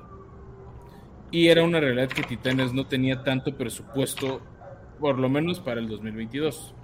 O sea, creo que podían hacer una estructura de un contrato, de aprovechar su contrato novato y soltarle más lana. Oye, pero a ver, estoy, estoy, estoy mordiéndome las uñas por saber qué fue lo que pasó. Aquí está. Si es AJ Brown, Fran. No, yo sé que es AJ Brown, pero... Ah, ya, ya, lo habías confirmado. Ah, pensé que estabas todavía... o sea, estoy muy escéptico porque se me hace un error estúpido. Ok. ¿Y qué más entregaron? Supongo que solo AJ Brown. Fue un pick de primera ronda por Brown. Pues, ¿qué más quieres? Bueno, Fran, entiendo que estés enojado, pero ¿qué te digo? Ish, qué fuerte. ¿Cómo, cómo dejas ir este... El mejor jugador. ¿Cómo puedes hacer ese error? Algo, algo les estaba. soltó AJ Brown con el pick, por el pick 18 y el pick 101 de la ronda 3. Pero por años no teníamos un receptor confiable como AJ Brown con esa calidad, con esa con esa habilidad y lo sueltas, o sea, perdón a, todos los que nos están escuchando, pero eso es ser pendejo. Wow. O sea, ¿cómo puedes soltar un talento así? Está muy cañón. Sí, está muy cañón. O sea, se notó el año pasado que con la lesión de Henry hubo manera de suplirlo, pero con la lesión de AJ Brown no había quien moviera el balón. O sea, regresó AJ Brown y empezaron otra vez a ganar partidos y fuiste el sembrado número uno de, la americana. Eso es porque tenías un talento como AJ Brown que podía ganar el balón, que, que, vencía defensivas. No entiendo por qué lo dejaron ir. Y el año que entra Filadelfia juega contra Titanes. Entonces ahí va a haber un revenge game. Híjole, Fran, ¿qué te digo? Pues sí, sí está, sí está rudo. Y eso del revenge. parece que nos convertimos en los jaguares o qué. O sea, ¿cómo dejas ir talento de primera ronda así? Algo, algo pasó, algo grave les está sucediendo ahí con, con el contrato de Brown. O sea, lo, lo, que más sonaba era eso, el contrato de Brown que tiene el mismo agente de Divo Samuel, que es uno de los agentes más poderosos de la NFL y que estaba haciendo mucha presión para que le soltaran un gran dinero. A ver, estaba dando los números para merecer un buen segundo contrato después de que expirara el de novato. Yo creo que Titanes estaba esperando para hacer un arreglo estructural financieramente porque como cortaron a Julio Jones, en junio se les, se les liberaban 9 millones de dólares en el CAP. Lo que yo creo que por presiones de gente y demás es que no hubo la paciencia para eso. Está, muy loco porque ah, AJ Brown es, AJ Brown se me hace muy barato. pues sí, es no un sé si es por un tema de tercera ronda. Oye, y Philly ya se armó, pero hasta los dientes, güey. ¿Qué pedo? Pues el año pasado fueron un equipo de playoff decepcionante. Este. O sea, no sé cómo decirlo. O sea, no, no tengo las palabras de todo. Dame 10 segundos, tú encárgate del podcast, dame 10 segundos. A mí me da risa cómo Quintero se está burlando de ti. Tenemos en vivo la reacción de Fran de cómo se, se, se, despiden de su mejor jugador. Ah, eh, nada más para, para, ver qué selección, qué, qué, qué, es lo que les entregaron eh, a cambio de AJ Brown, ¿no? Los Eagles y esa selección viene justo en este momento. De hecho, si puedes irte al draft board de una vez, Fran, o si lo quieres ver en vivo desde la transmisión, te lo voy a entregar. ¡Uh! Traylon Burks, receptor del que te decía que comparan mucho con con em, mi, querido Julian Edelman. Traylon Burks estaba, eh, era, era la verdad mi favorito para que se fueran los Patriotas, Fran. Hablan de que este güey es un fuera de serie. De hecho, está comparado con AJ Brown. Hay por ahí un, un, scout que lo comparaba con AJ Brown. Pues sí, pero, o sea, no sé, tío. La verdad sí estoy muy, muy, muy enojado por no decir palabras altisonantes. este. Porque estamos en vivo y porque YouTube nos puede bajar por lenguaje altisonante. En cualquier momento. Oh, pero no dejas ir. O sea, por más talentoso y proyección que tenga Traylon Burks, ¿no? Si es un jugador este, pues de 22 años, alto, ¿no? Este, de la Universidad de Arkansas ¿no? Que tuvo prácticamente un touchdown por partido, ¿no? Esos, este, 1100 yardas, 16, 17 yardas por, por recepción, ¿no? Este, o sea, basta, o sea, son buenos números, pero no dejas ir a alguien, o sea, no puede, o sea, pues ahora tu receptor estrella es Robert Woods que viene saliendo en una lesión importante. No solo comparación con AJ Brown, Fran, pero también con Divo Samuel, lo que estamos viendo ahorita nosotros en pantalla eh, habla de que tiene potencial de poder suplir a AJ Brown. Y si los Titanes están tan seguros de eso, puede que no haya sido la peor decisión. Sabemos que AJ Brown iba a cobrar muy pronto. Y eso tal vez Titanes no estaba dispuesto a hacerlo, a pagarle. Mira, de hecho ahorita hay una comparativa entre ellos. Eh, son muy parecidos, güey. Los dos miden 6'10, digo 6'2. Eh, claro que esto en pies pesan 225 sí, o sea, más o menos el mismo peso. Corrieron exactamente la misma, o sea, un poquito menos AJ Brown, eh, centésimas de segundo de los 40 no, yardas. un poquito más lento Traylon Burks que las 40 yardas. O sea, más o menos, o sea, sí es como un reemplazo idéntico, pero si ya tenías AJ Brown, ya tenía el cariño de la gente, ¿para qué lo vas a decir? Pagarle pronto contra tener el contrato de novato de Traylon Burks, güey yo creo que estuvo bien. Te lo digo como amigo y, rival al mismo tiempo, güey. Sí, a ver, el, tema es, o sea, más bien aquí creo que el coraje es un poco con el tema de la gente, que estuvo haciendo esa presión para conseguir el contrato ya. Eso es culpa de AJ Brown solamente, güey. De AJ Brown y de su agente, ¿no? O sea, obviamente AJ Brown que le permitió a la gente hacer esas presiones y, y se dejó llevar también ahora, ahora el tema es a ver si Filadelfia le dan el sueldo que él quiere. Lo que yo creo que rompió mucho el mercado fueron los contratos de este año que vimos a Tarek Hill, de tus jaguares a Christian Kirk, sí. este, Stephon Diggs, ¿no? O sea, todos esos contratos grandes, por así decirlo, rompieron el mercado porque ya les metieron expectativas de un contrato mayor a estos receptores, porque también ahí se viene Divo Samuel, se viene este Terry Loughlin de, de los Washington Commanders, entre otros, que van a buscar ese segundo contrato porque todos vienen del mismo draft. ¿No? Entonces, este. Se viene un tema interesante. Justo estoy leyendo aquí, cortesía de nuestro medio Quintero. 100 millones por 4 años, 57 garantías. O sea, promedio 20 millones, 18 millones de dólares al año. Un contrato similar a Drake Hill. A ver, sí es un talento que creo que lo vale. El gran problema con Tennessee, por un lado, era este, el tope salarial, que ya le habían dado mucho dinero comprometido, estaba con Derek Henry y con Tarek este, y con Ryan Tannehill. Entonces no le iban a poder soltar ese dinero inmediato que él quería para 2022 y tal vez no tanto para el 2023. Él ya quería ganar esa lana de manera inmediata. porque sí, es un jugador fuera de serie. Sí.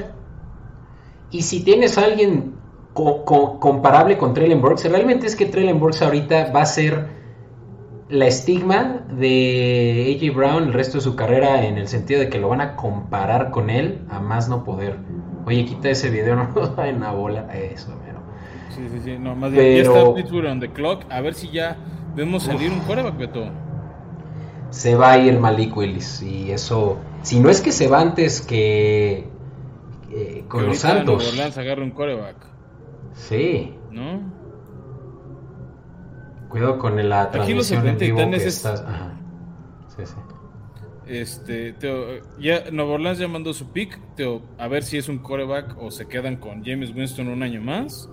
Y a ver si Pittsburgh, que ya está en el reloj, que es la despedida de, de su gerente general. Este, o sea, es el draft y se va a su gerente, se jubila Kevin Colbert. Este, se, dicen que se quiere ir con la puerta grande, dejando el siguiente talento generacional para suplir a Big Ben. Entonces veamos si eso sucede. Este. Con, Pittsburgh, ¿no? O sea, por eso suena mucho que su primer pick será un coreback y quieren dejar y quiere dejar Colbert ese legado. O sea, creo que no hay muchas manchas en lo que o sea, en su legado con, con, los Steelers. ha hecho un buen trabajo. Este con, con Steelers les dejó dos campeonatos en los últimos años. En general lo que ha hecho Mike Tomlin es muy bueno, entonces veamos qué pasa. Y ahorita a ver, te confirmo quién agarró el equipo de Dennis Allen de los Santos de Nueva Orleans. Que parte del pick de los Santos de Nueva Orleans lo presentó los militares. Ya lo tengo en pantalla. Trevor Penning, Trevor Penning, perdón, Tackle, ofensivo.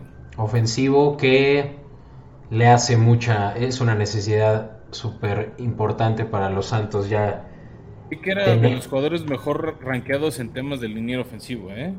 Sí, aunque no como el top 3, que ya platicábamos mucho de Iquan. No, pero ya se vio el top 3. Sí. O sea, era de los mejores que quedaban. Creo que es un gran pick para Santos que... Y sobre todo es un tackle para el juego de corrida, Beto. Exacto, que para eso tienen a uno de los mejores corredores en eh, el buen Alvin Camara. Y, los Santos, recordemos que ya seleccionaron a Chris Olave y con ello ya le dieron a James Winston protección y armas. Qué mejor, ¿no? Ahora, Penning, ¿dónde crees que lo pongan? Como, ve, el, ve el grado que le pusieron los de PFF en 2021, es casi perfecto. Sí, sí, sí, o sea, sobre todo para la corrida son números súper buenos. Jugó 12 juegos. No es una universidad grande, la Universidad del Norte de Iowa no es particular, o sea, no es el top de universidad. O sea, viendo el puro calendario se ve que no, no eran los calendarios más fuertes. Solo permitió una captura, solo permitió cuatro golpes. Un año antes, con la mitad de juegos, permitió una captura, no permitió golpes a su quarterback. Fue perfecto para generar los espacios de corrida y creo que eso es lo que quiere Denis Allen para los Santos, ¿no? Generar huecos, generar espacios para, para su juego terrestre y que Alvin Camara vuelva a tener la explosividad que le vimos en 2019-2020 y que no le vimos en 2021. ¿No? Entonces, suena fuerte que Nueva Orleans sigue confiando por lo menos en 2022 con James Winston. sí, y ahora sí, como lo decías antes, Fran, yo creo que este es el momento en el que se va el primer coreback disponible. Los Steelers... el pick de los Steelers y entran en el reloj este, tus Patriotas. Venga. Híjole, ya, ya sin Burks en el, en el board. Vamos a ver qué receptores son los eh, disponibles. O por qué no te vas al draft board y ves los, los mejores corebacks disponibles, Fran. Tal vez ahí podemos tener un poquito de sensación de qué es lo que le depara a los Steelers en bueno, si es que es coreback, ¿verdad? ¿No? ¿Qué es lo que suponemos, no? Es lo que nosotros creemos. Que no se ha ido uno, o sea, o sea, para la historia de los drafts, que no se ha ido ni un solo coreback. Suena también, ¿sabes quién agarró mucho ruido estos últimos días? Sam Howell, de la Universidad de Carolina del Norte. Es uno de los corebacks que más ruido ha hecho últimamente. Te voy a decir mi coreback favorito de este draft y es Matt Corral, que tiene los mejores atributos tanto de pase como de corrida. No sé nada más por qué lo ponen tan subvaluado. Tal vez por la por de donde viene, que en Mississippi State no hay tanta eh, pues tantos tantos talentos generacionales anteriores. Pero Matt Corral corre más rápido que cualquier otro coreback de esta liga. Tiene el brazo más eh, potente. Bueno, ah, ahí, eh, se ahí, se las va con, con Malik Willis. Pero sobre todo juega mucho al, a, a pases pantalla, a, hacer dinamismo con, su, con su velocidad. Y, creo que eso le viene bien pues a Tomlin como el sustituto de Ben Roethlisberger que en su momento era rápido y elusivo. Y Matt Corral sí, puede personalmente sabes que no soy muy fan de los corebacks móviles como Kyler Murray, como Lamar, por la propensión a lesiones, ¿no? Ya lo vimos como el año pasado, por ejemplo, Baltimore, ¿no? Perdió los, los últimos cuatro juegos, Lamar no pudo jugar por lesiones. No más allá de que batalló mucho con el tema de COVID, este, las lesiones de los corebacks móviles, Michael Vick, Steve McNair, etcétera, etcétera, no son tan duraderas como un coreback más de, bolsillo, como un Tom Brady, como Aaron Rodgers. Incluso Russell Wilson se volvió más duradero cuando dejó de ser tan móvil y se convirtió más ese coreback que lanza dentro de la bolsa. y, y, en ese caso, si es que Steelers se quiere ir a ese tipo de juego, pues sí tienes a, Malik Willis o a Sam Howell como tus principales opciones.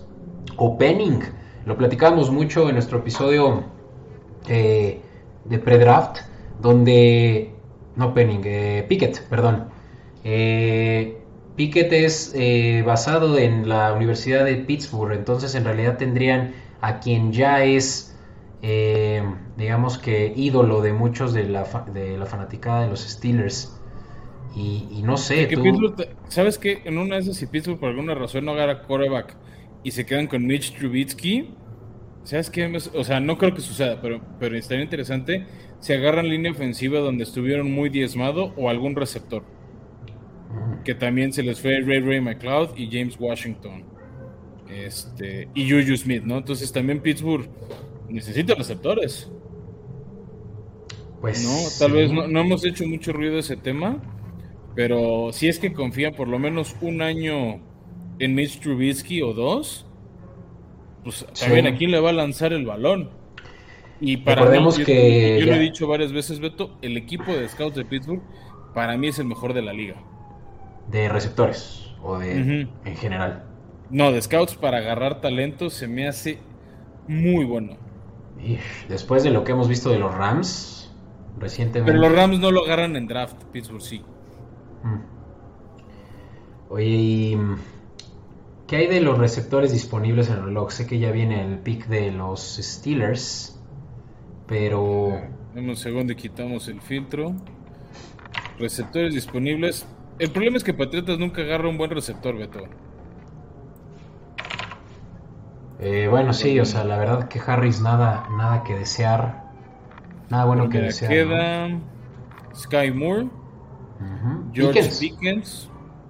Sí. Jalen Tolbert. Dodson ya se fue. John Mechie tercero. Híjole, ya. ah, Christian Watson, también escuché buenas cosas de él, ¿eh? Ahí de North Dakota. Esos luego nos sorprenden, Beto, que vienen de universidades chicas. Por este. O sea, que no son del top tier de, universidades. Sí. A ver, ahí te va Pis, ¿verdad? Un segundo, te confirmo. Porque ahí está una leyenda de Pittsburgh para anunciar el pick. Claro, es eh, Harris, ¿no? Sí. Que pocas veces vemos que un pick de primera ronda no lo haga el comisionado. Pero es Franco Harris, nada más, ¿no? Kenny Pickett. Oh, ahí lo tienes, Fran, tu... Yo te dije, te lo vendí. Tu, tu predicción. Yo te lo dije desde hace mucho, Kenny Pickett a Pittsburgh, el hijo pródigo. Lo escucharon antes en Formación Escopeta. Y por Francisco O sea, lo llevamos diciendo, yo lo estuve duro y dale. Kenny Pickett se va a Pittsburgh, estuvo en esa universidad, jugaba en ese estadio. Eh, sí, sí, está... Hace sentido. Pon si quieres ahí los stats de Kenny Pickett y vamos a hablar del primer coreback seleccionado en este draft 2022. Dame un segundo, Beto, que se está trabando la página. No, no, se ve. Este, se siente. Pero. No, no, no, no sé qué se está trabando mi computadora. Problemillas técnicos del internet. Ahorita ya cualquier momento le empieza a caer la presión a, los Patriotas para que hagan su pick. Este, pero bueno, yo te dije, ¿no? Kenny Pickett de la universidad de los Pete Panthers. Esa gorra me gusta, ¿eh?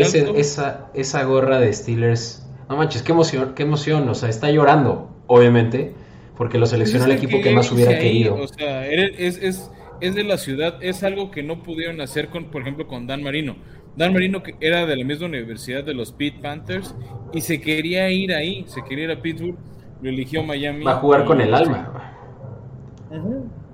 Sí, qué chido. Lo que critican de un poco de Pickett es que ya demostró su tope. Él es de esos pocos jugadores como Sam que ya jugó este todo, a ver, o sea, en temas de edad tiene casi 24 años, va a llegar de 24 a su año de debut. Este es alto, o sea, no, no es un coreback particularmente chaparro.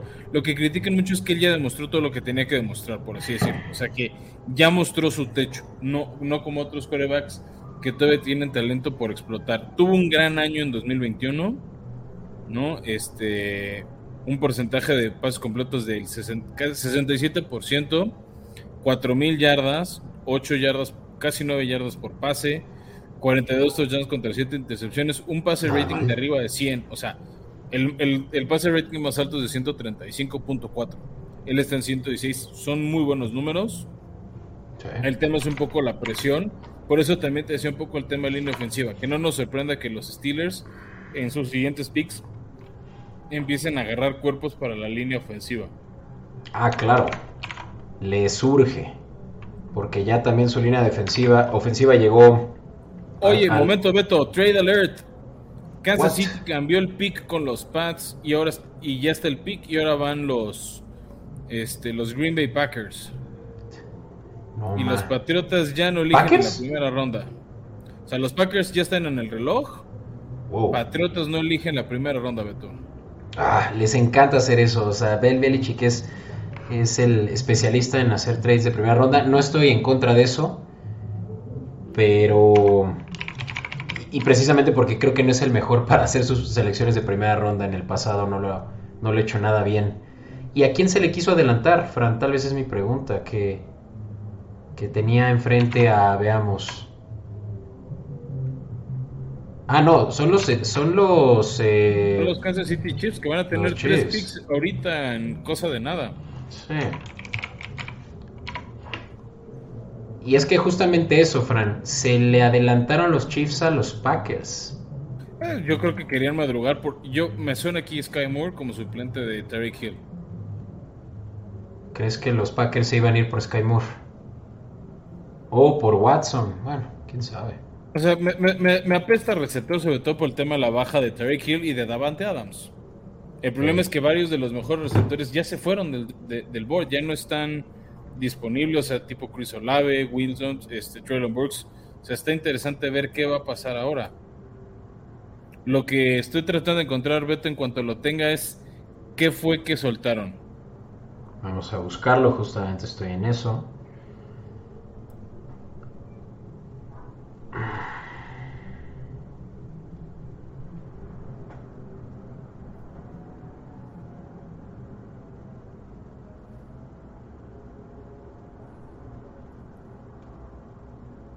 A ver.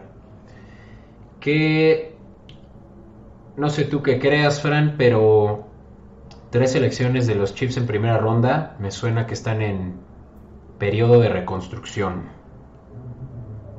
¿No? Pero uno pues pasivo, porque siguen siendo dominantes. Yo creo que van a intentar hacer como un camino estilo lo que hicieron los Pats, de hacer trades, de agarrar talento mientras seas competitivo Andy Reid es muy buen head coach, ha sabido explotar talento. Entonces, este, no me sorprendería mucho que a quien elijan sepan aprovechar. Se encontraron a Patrick Mahomes cuando parecía que nadie lo veía. Entonces, este, está interesante y más que el año pasado no tuvieron ni un solo pick de primera ronda. Ahora tienen tres. Sí. ya tengo los detalles del trade, Fran, y es que Patriotas entregan eh, el pick 21 a cambio del 29, 94 y 121 de los Chiefs. Ah, entonces Pats iba a tener pick de primera ronda. De hecho, buena noticia. Ah.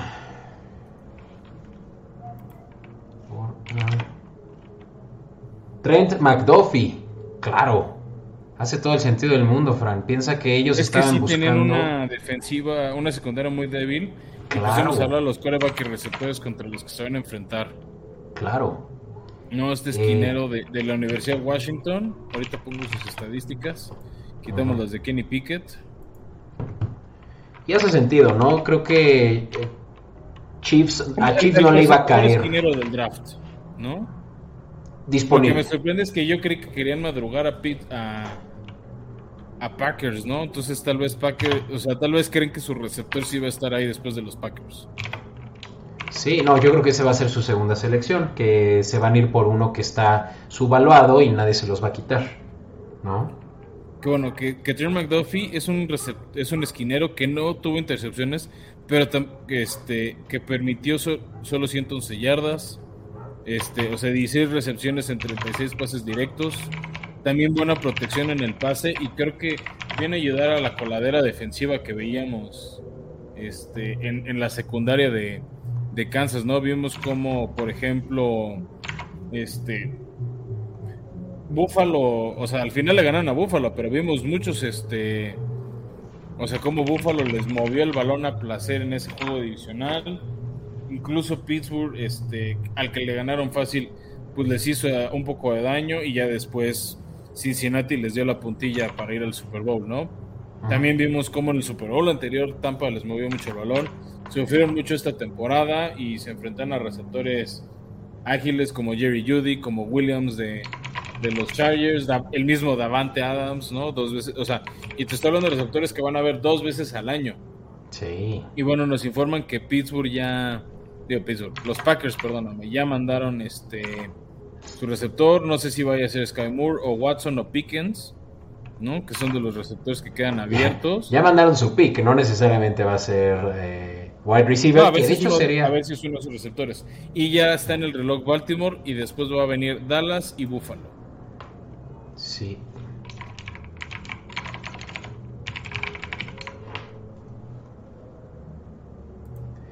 Uf, pues Kansas City se mueve 8 spots para llevarse a McDuffie, quien es el mejor corner en zona.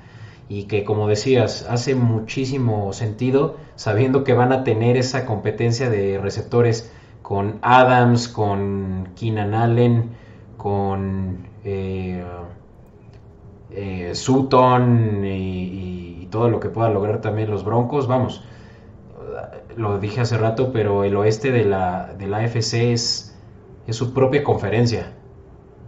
Así de, así Sí. de dura está. ¿No? Es que te digo, de entrada está muy cañón este la, la- la cantidad de receptores contra los que tienen que competir y lo rudo que está la americana.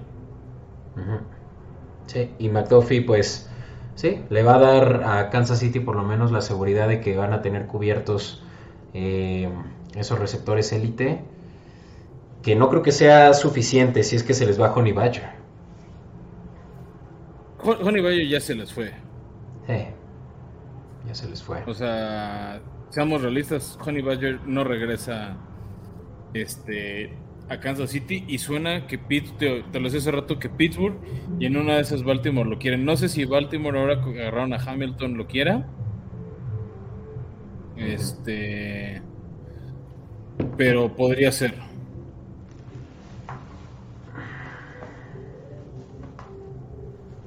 Ahí Beto, te estoy perdiendo un poquitín el audio.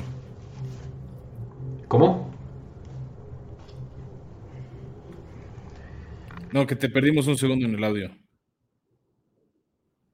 Ah, no, sí, aquí, aquí sigo. Que hay mucha estática de tu, Sí, me estoy quitando la gorra que ya me está doliendo la cabeza. de tu lado. El videito.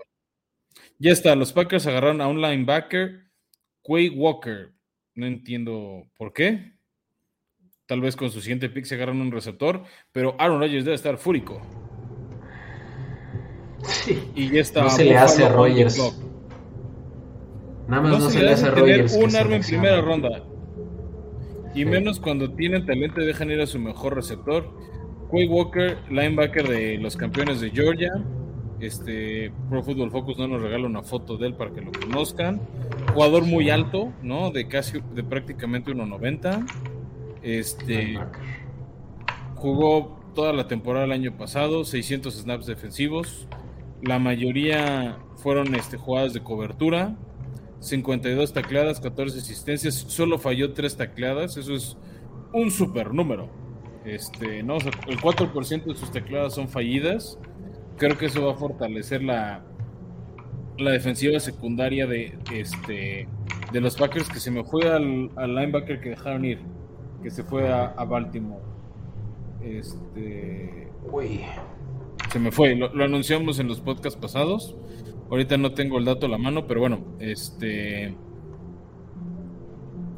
Pero es, o sea, creo que es, creo que es una buena uh. selección para la este te voy a detener Fran y perdón ahorita puedes continuar con tu idea pero hay un trade alert entre los Baltimore Ravens y los Bills de Buffalo los Ravens entregan la posición 22 no 23 venía el trade la 23 era Buffalo Beto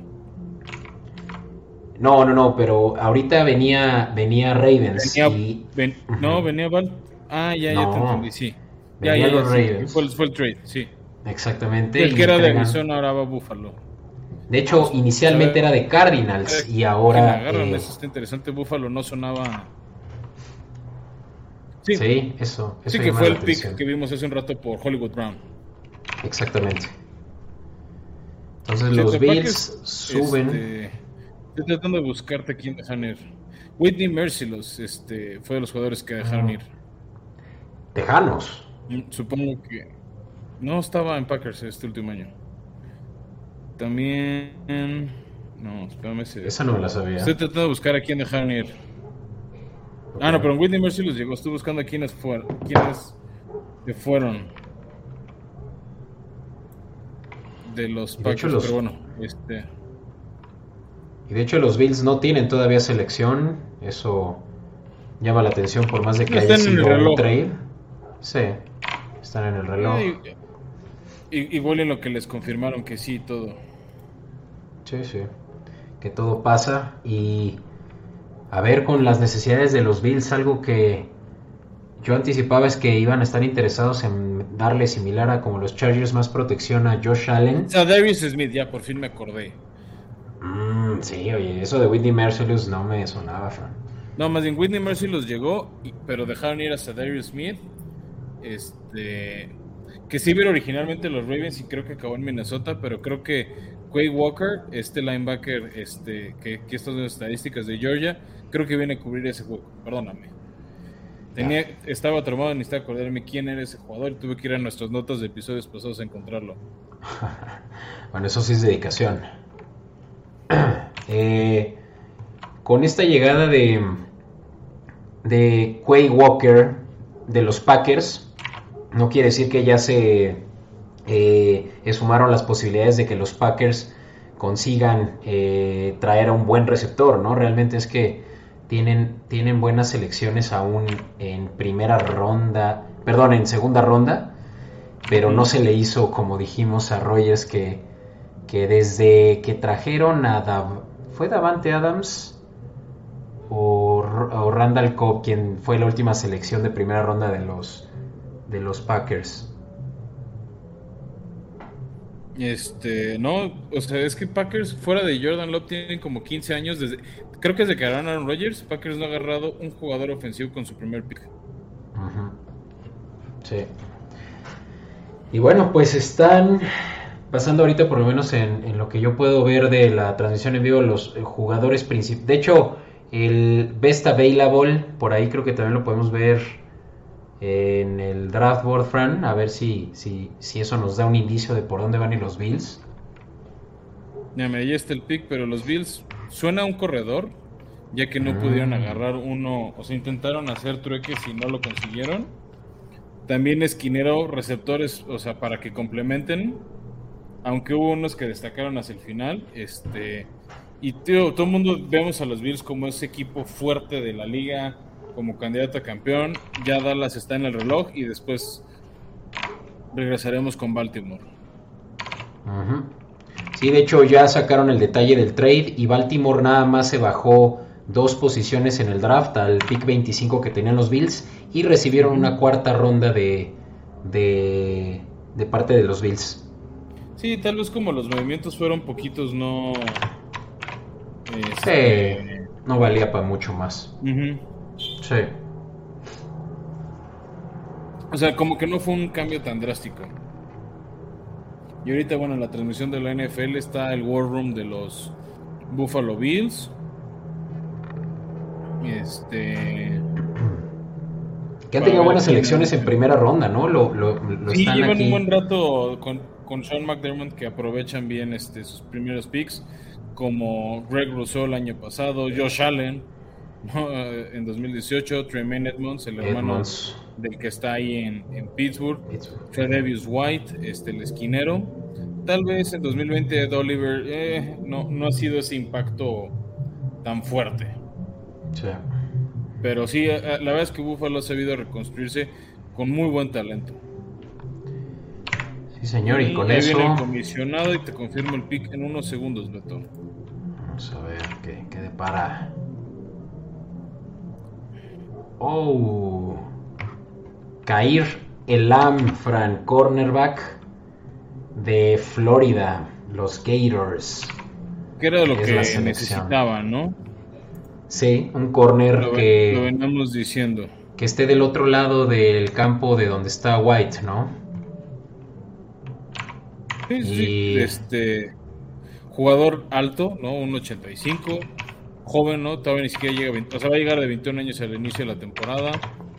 No, aquí vemos que permitió dos atrapadas contra Alabama, que es, era una de las mejores ofensivas del año pasado. ¿no? Este, tuvo una intercepción, de hecho tuvo dos touchdowns, permitió 18 recepciones en 35 pases, o sea, más o menos el 50%. No es un mal número para un esquinero. Son unos mejores juegos es contra la Universidad de Alabama, que es de las mejorcitas de toda, este, todo colegial. Y la Victen. ¿no? No, no, o sea, el pase rating que permitía es alto, de 74. No llega al 100, ahí sí sería un mal esquinero. Entonces, este, vemos buenos números. Creo que el 2020 fue mejor año para él que el 2021.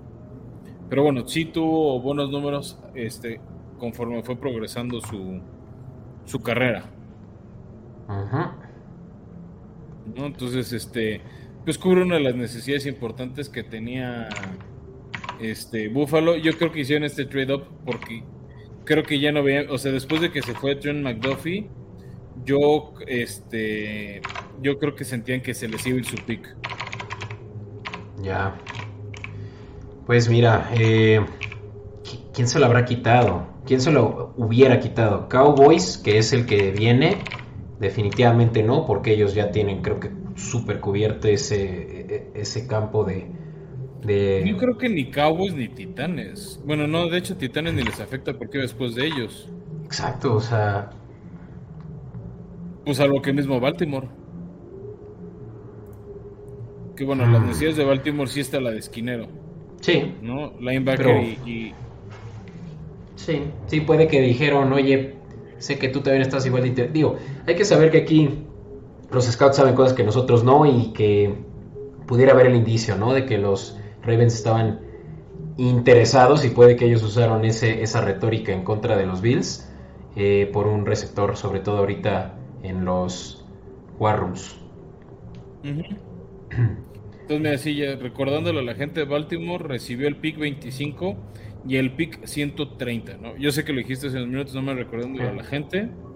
Este, ¿qué, fue el trade? O sea, creo que salió a Y pues, bueno, la transmisión de la liga sale que Jerry Jones este, está marcándole al jugador que eligieron. Yo creo que Dallas es de los equipos que primero le habla al jugador para avisarle que lo van a elegir y luego mandan la tarjeta a la liga para confirmar a quién eligieron como, como su pick de primera ronda. Se, me hace un buen toque por parte de los vaqueros.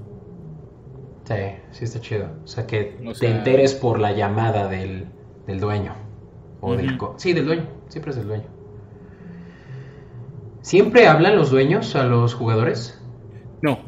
Eh, a veces es el entrenador, a veces es el gerente general. Pero alguien les habla. Varía mucho. Mm. ¿A quién quieres que agarren los Cowboys? Vámonos, abre si quieres ahí el draft board, eh, sí, la pestaña de los Cowboys. Las, liniero ofensivo, ¿no? Están en una renovación su línea ofensiva. Su línea ofensiva no les quería mal. Y creo que receptores, o sea, para tener 3-4 en el slot, sería un buen complemento. Tal vez Wyatt puede entrar ahí, el liniero defensivo mejor disponible, ya que ya se fue Tyler Linderbaum.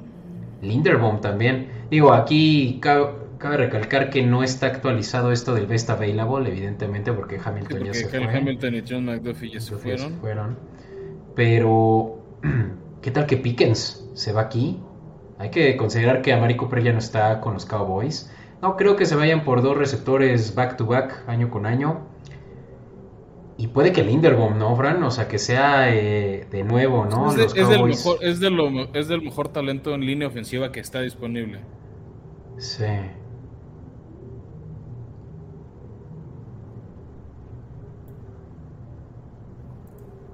A ver, a ver si ya está. Ya está el pick, ya, ya está confirmado el pick. Entonces, ahora sí Baltimore regresa al reloj. A menos de que alguien más les quiera hablar a hacer un trade. Este. Pues han habido varios trades, ¿eh?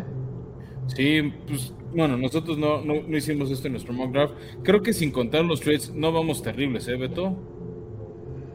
Mm. Pero del pick que estoy más orgulloso fue Sos Gardner a los Jets y Kenny Pickett a los Steelers. ¿Sí? ¿Ese es tu favorito? O sea, no, de los que le he atinado. Ah, los que le has atinado. Veamos. Bueno, recordemos que ese mock draft pues fue... Fue sin trades el que hicimos tú y yo, claro, sin trades, eso también es importante mencionar. Vamos a ver, yo, yo creo que de ese sí podemos sumar. Nuestra marca era de el año pasado, ¿de cuántos, Fran? ¿Seis atinados? No tengo ahorita nuestro mock draft a la mano, Beto, déjalo busco en nuestras notas de producción. Del año pasado, ¿no? Pero... Este... No, para siquiera por lo menos este año ver cómo vamos. Ah, ahorita yo lo estoy viendo, pero te decía, del año pasado le habremos atinado como a 6, ¿no? Aproximadamente. Como 12, no más. Es que también hubo varios picks cantados, como, como el de Trevor Lawrence, por decir un ejemplo. Pues mira, no, ¿eh? no le hemos atinado más que al de Sos Gardner. Eh, Jordan Davis, Jordan Davis a los Eagles. Sí, le atinamos. Trevor Penning también. también. Kevin no. también le pegamos, ¿no? Ah, también. Tienes toda la razón. Ya iban. Mira, y Trent McDuffie nosotros lo teníamos a los Ravens. Entonces, Oye, quita el video de, tu cuate. Ahí está. los vaqueros de Dallas eligieron a Tyler Smith. Tyler Smith. Tackle ofensivo de Tulsa. Déjales pongo su. Interesante. ¿eh? A ver. Tyler Smith juega como tackle seguramente para cubrir el lado izquierdo. Porque en el lado derecho justo tiene. La L. Collins. Mm, sí. ¿cierto? De hecho, se fue Collins a. A los Cincinnati Bengals. Cierto, cierto, cierto. ¿No? Entonces, este, tiene sentido agarrar este tackle bastante alto, ¿no? De 1.92. Bastante pesadito, este, de la Universidad de Tulsa. Muy buenas calificaciones en su último año. 12 juegos jugados, entre ellos, por ejemplo, universidades como Ohio State, como Cincinnati, este, la Universidad de Texas, ¿no? Equipos que estuvieron contendiendo por el título de su división colegial. Permitió solo dos capturas, solo dos golpes a su coreback, son buenos números.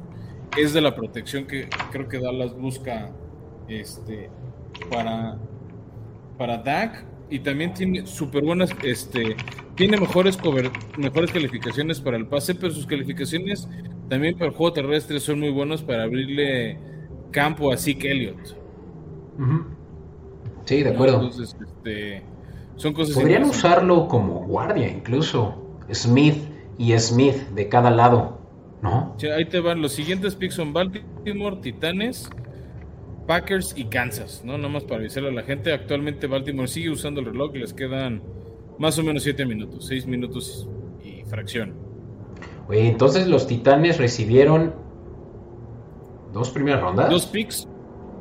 No, un, no ya este es su pick normal. O sea, el que ah, tenían dos este año. No, tenían uno. lo que no tenían, lo que no tienen una segunda ah, ronda. Tiene razón, claro, fue el pick de, de los Eagles de hace rato. Y este es el original, cierto, cierto. Sí, el que ellos tenían. Ya. Super. Oye, pues eh, de nuevo muchas gracias a todos por estar eh, ya después de dos horas de transmisión. No es cierto, tres horas. Tenemos seguidas aquí. Fran, sinceramente es que sí ha sido un récord para Formación Escopeta. Eh, pues para quienes nos están escuchando no en vivo y no, pudieron encontrarnos después de haber saltado de, transmisión por miedo a que los cortáramos sin, previo aviso, eh, pues una disculpa y espero que se hayan podido por, poner, por lo menos poner al corriente. Pero como quiera, pues eh, está para la posteridad estos, estos videos que, pues, en los cuales hacemos historia nosotros como Formación Escopeta, Fran. Sí, no, y también se vienen buenas cosas. Próximamente también, no les avisando si les interesa el MMA. Este, les recomendamos mucho que vayan a ver a nuestros amigos de la jaula MMA. Se vienen dos semanas el título de peso ligero y van a estar dando buenas recomendaciones de apuesta. Tienen un tienen un porcentaje de acierto de apuestas similar al de formación escopeta, eh, con eso, con eso les decimos todo. No, entonces, ahorita que no hay partidos de liga, los invitamos que, le entren al quite con ellos, este, para, que vean qué está haciendo, este, para que puedan ganar una lana y estén listos para empezar a apostar a la NFL. Ya eh, después del 12 de mayo que sale el calendario, vamos a estar hablando de futuros, más o menos de cuántos ganados puede tener un equipo u otro. Entonces, este, pues mientras los invitamos a que vayan a ver a, los amigos de la jaula, este MMA, les vamos a dejar el link, lo vamos a estar compartiendo en redes sociales. Este, Sí, y, para que los conozcan. Y para, para quien está interesado, pues también en diversificar sus apuestas, la jaula.mma en Instagram y eh, la jaula MMA en, en YouTube. Sí les va a poder dar todo el detalle unos amigos nuestros que, como dijo Fran, son certeros como nosotros para las apuestas. Y eso sí lo podemos nosotros ya poner en alto, Fran, que sí, eh, de, esta, de este último juego que tuvimos el Super Bowl salimos ganones. Sí, no, llevamos bastante buen récord de apuestas positivas. O sea, no voy a decir que le pegamos este, a todas, pero bueno. Híjole, que hablando de apuestas, yo había metido un ticket de Aiden Hutchinson como primera selección de este draft. Quiero decir que estoy viendo un ticket que no metí. No, no me animé, no, no me gusta apostar tanto en el draft, pero Kenny Pickett, primer coreback elegido, pagaba más 165. ¿Qué? 165 se me hace poco incluso. Más 165. Más 165. Sí, me estoy viendo una apuesta que con 3 mil pesos se llevaron casi 8 mil. Pues nada despreciables. Ah, vale. Pero claro que eran favoritos Malik Willis. Eh... Bueno, sí, era Malik Willis y Kenny Pickett, yo creo que el segundo. Oh, ya seleccionó. No, es cierto, no, todavía está en el reloj. Tenemos ahorita en pantalla. Están estirando la liga al máximo los, los, Ravens, ¿eh? ¿Qué querrán? ¿Querrán una llamada? no, creo que ya les, no creo que ya tengan otra llamada. Yo creo que más bien sí les madrugaron el pick del esquinero, ¿eh? Entre que se acaba de ir, o sea, y regresamos aquí al board, entre que se acaba de ir Kyrie Elam y Trent McDuffie entre Chiefs y precisamente Buffalo, yo creo que sí los madrugaron y ya no tienen esquinero. Nada más vemos, Beto, rápido quiénes quedan disponibles. Este. Porque creo que por ahí va el madruguete, ¿eh? Mira, Derek Stingley ya se fue. Sos Garnett, John McDuffie. Pues queda de Clemson Andrew Booth. No sé qué tan convencidos estén con él. Jalen Petre, Daxton Hill y Kyler Gordon, así son como los top. Pues Lo que, no sé es qué tan enamorados estén de ellos. ¿No? Y más bien los que les gustaban por el tema de cultura, por fit al equipo, ya se fueron, ya está el pick y ahora Titanes está otra vez en el reloj con el pick 26. De ahí se viene, se va a venir Tampa Bay y los Packers. Recordemos, ¿no? Que los eh, Ravens eh, ya tuvieron su primera selección cuando hicieron el intercambio con los Cardinals. Eh, Hollywood Brown por Hollywood no, Brown. no, tuvieron su pick normal. Este era el que era el de Arizona, que ah. después cambiaron con Buffalo. No, ellos eligieron el 14, el safety Kyle Hamilton, acá arriba, se los recordamos en el board. Este. se me fue. Aquí, el pick número 14 era el original de ellos, porque quedaron últimos de su división, incluso por, por abajo de los Cleveland Browns, de Steelers y de los campeones de la americana Cincinnati Bengals. Que yo creo que no se van a ir por corner por el simple hecho de que ya sería double down en, en, safe, en secundarios, ¿no? Y tal vez ahorita. Pero si es una posición que necesitas, Beto, este. Sí, sí necesitas. Es difícil no hacerlo. Ahí está, Tyler Linderbaum, el centro de Iowa. Tyler sí, la necesitaban protegerlo.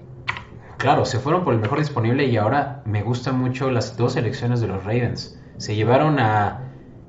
Tyler Linderbaum estaba considerado incluso como un top 10, Fran, por ciertos eh, analistas lo que nos hace ver que Ravens realmente se llevaron a dos estrellas, ¿no? También tienen buen equipo de, scouts los Ravens, poquito abajo de Steelers, tío. Para mí Steelers es top.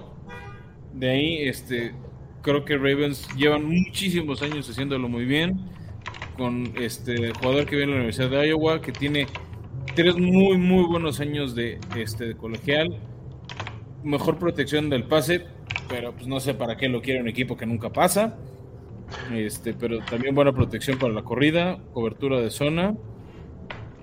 Entonces, este, interesante lo, que va a estar haciendo este Tyler Linderbaum con los Ravens, ¿no? Creo, que es una súper buena adición para este equipo. Entonces, ahí este, en la transmisión de la NFL se está viendo pues, a, a, los equipos felicitarse, medio que cierran por el día de hoy. Este, ¿Recuerdas eh, la comparativa que está haciendo la NFL es con Corey Lindsey, el centro actual de los Chargers de Los Ángeles? no es un jugador rápido, ágil, este, sí. Corey Lindsey también había sido muchos años centro de los Packers, o sea, apenas va a iniciar en el 2022 su segundo año con, con los Chargers, viene de muchos años en los Packers donde pues viene de una cultura muy ganadora, este, ¿no? Entonces, viene una universidad no particularmente grande, la de Iowa, este, pero pues es un jugador que se hizo notar, que, protegía mucho en la corrida, con atleticismo que salía, no o sea, ya que se puede romper, ¿no? Un liniero ofensivo para hacer la protección, entonces, este, y es, y es de los jugadores que llegó mejor calificados, ¿no? Algunos para algunos scouts, este, de acuerdo a los Next Gen Stats que patrocina Amazon Web Services, incluso por encima de Aidan Hutchinson o Evan Neal. ¿Sí? No es un jugador que también hacía lucha grecorromana. Entonces, este, pues son talentos que sí se pueden traducir muy bien a un liniero ofensivo o defensivo. Claro, yo creo que fue un steal, como dicen, un robo. Los. Oh, y hay un trade.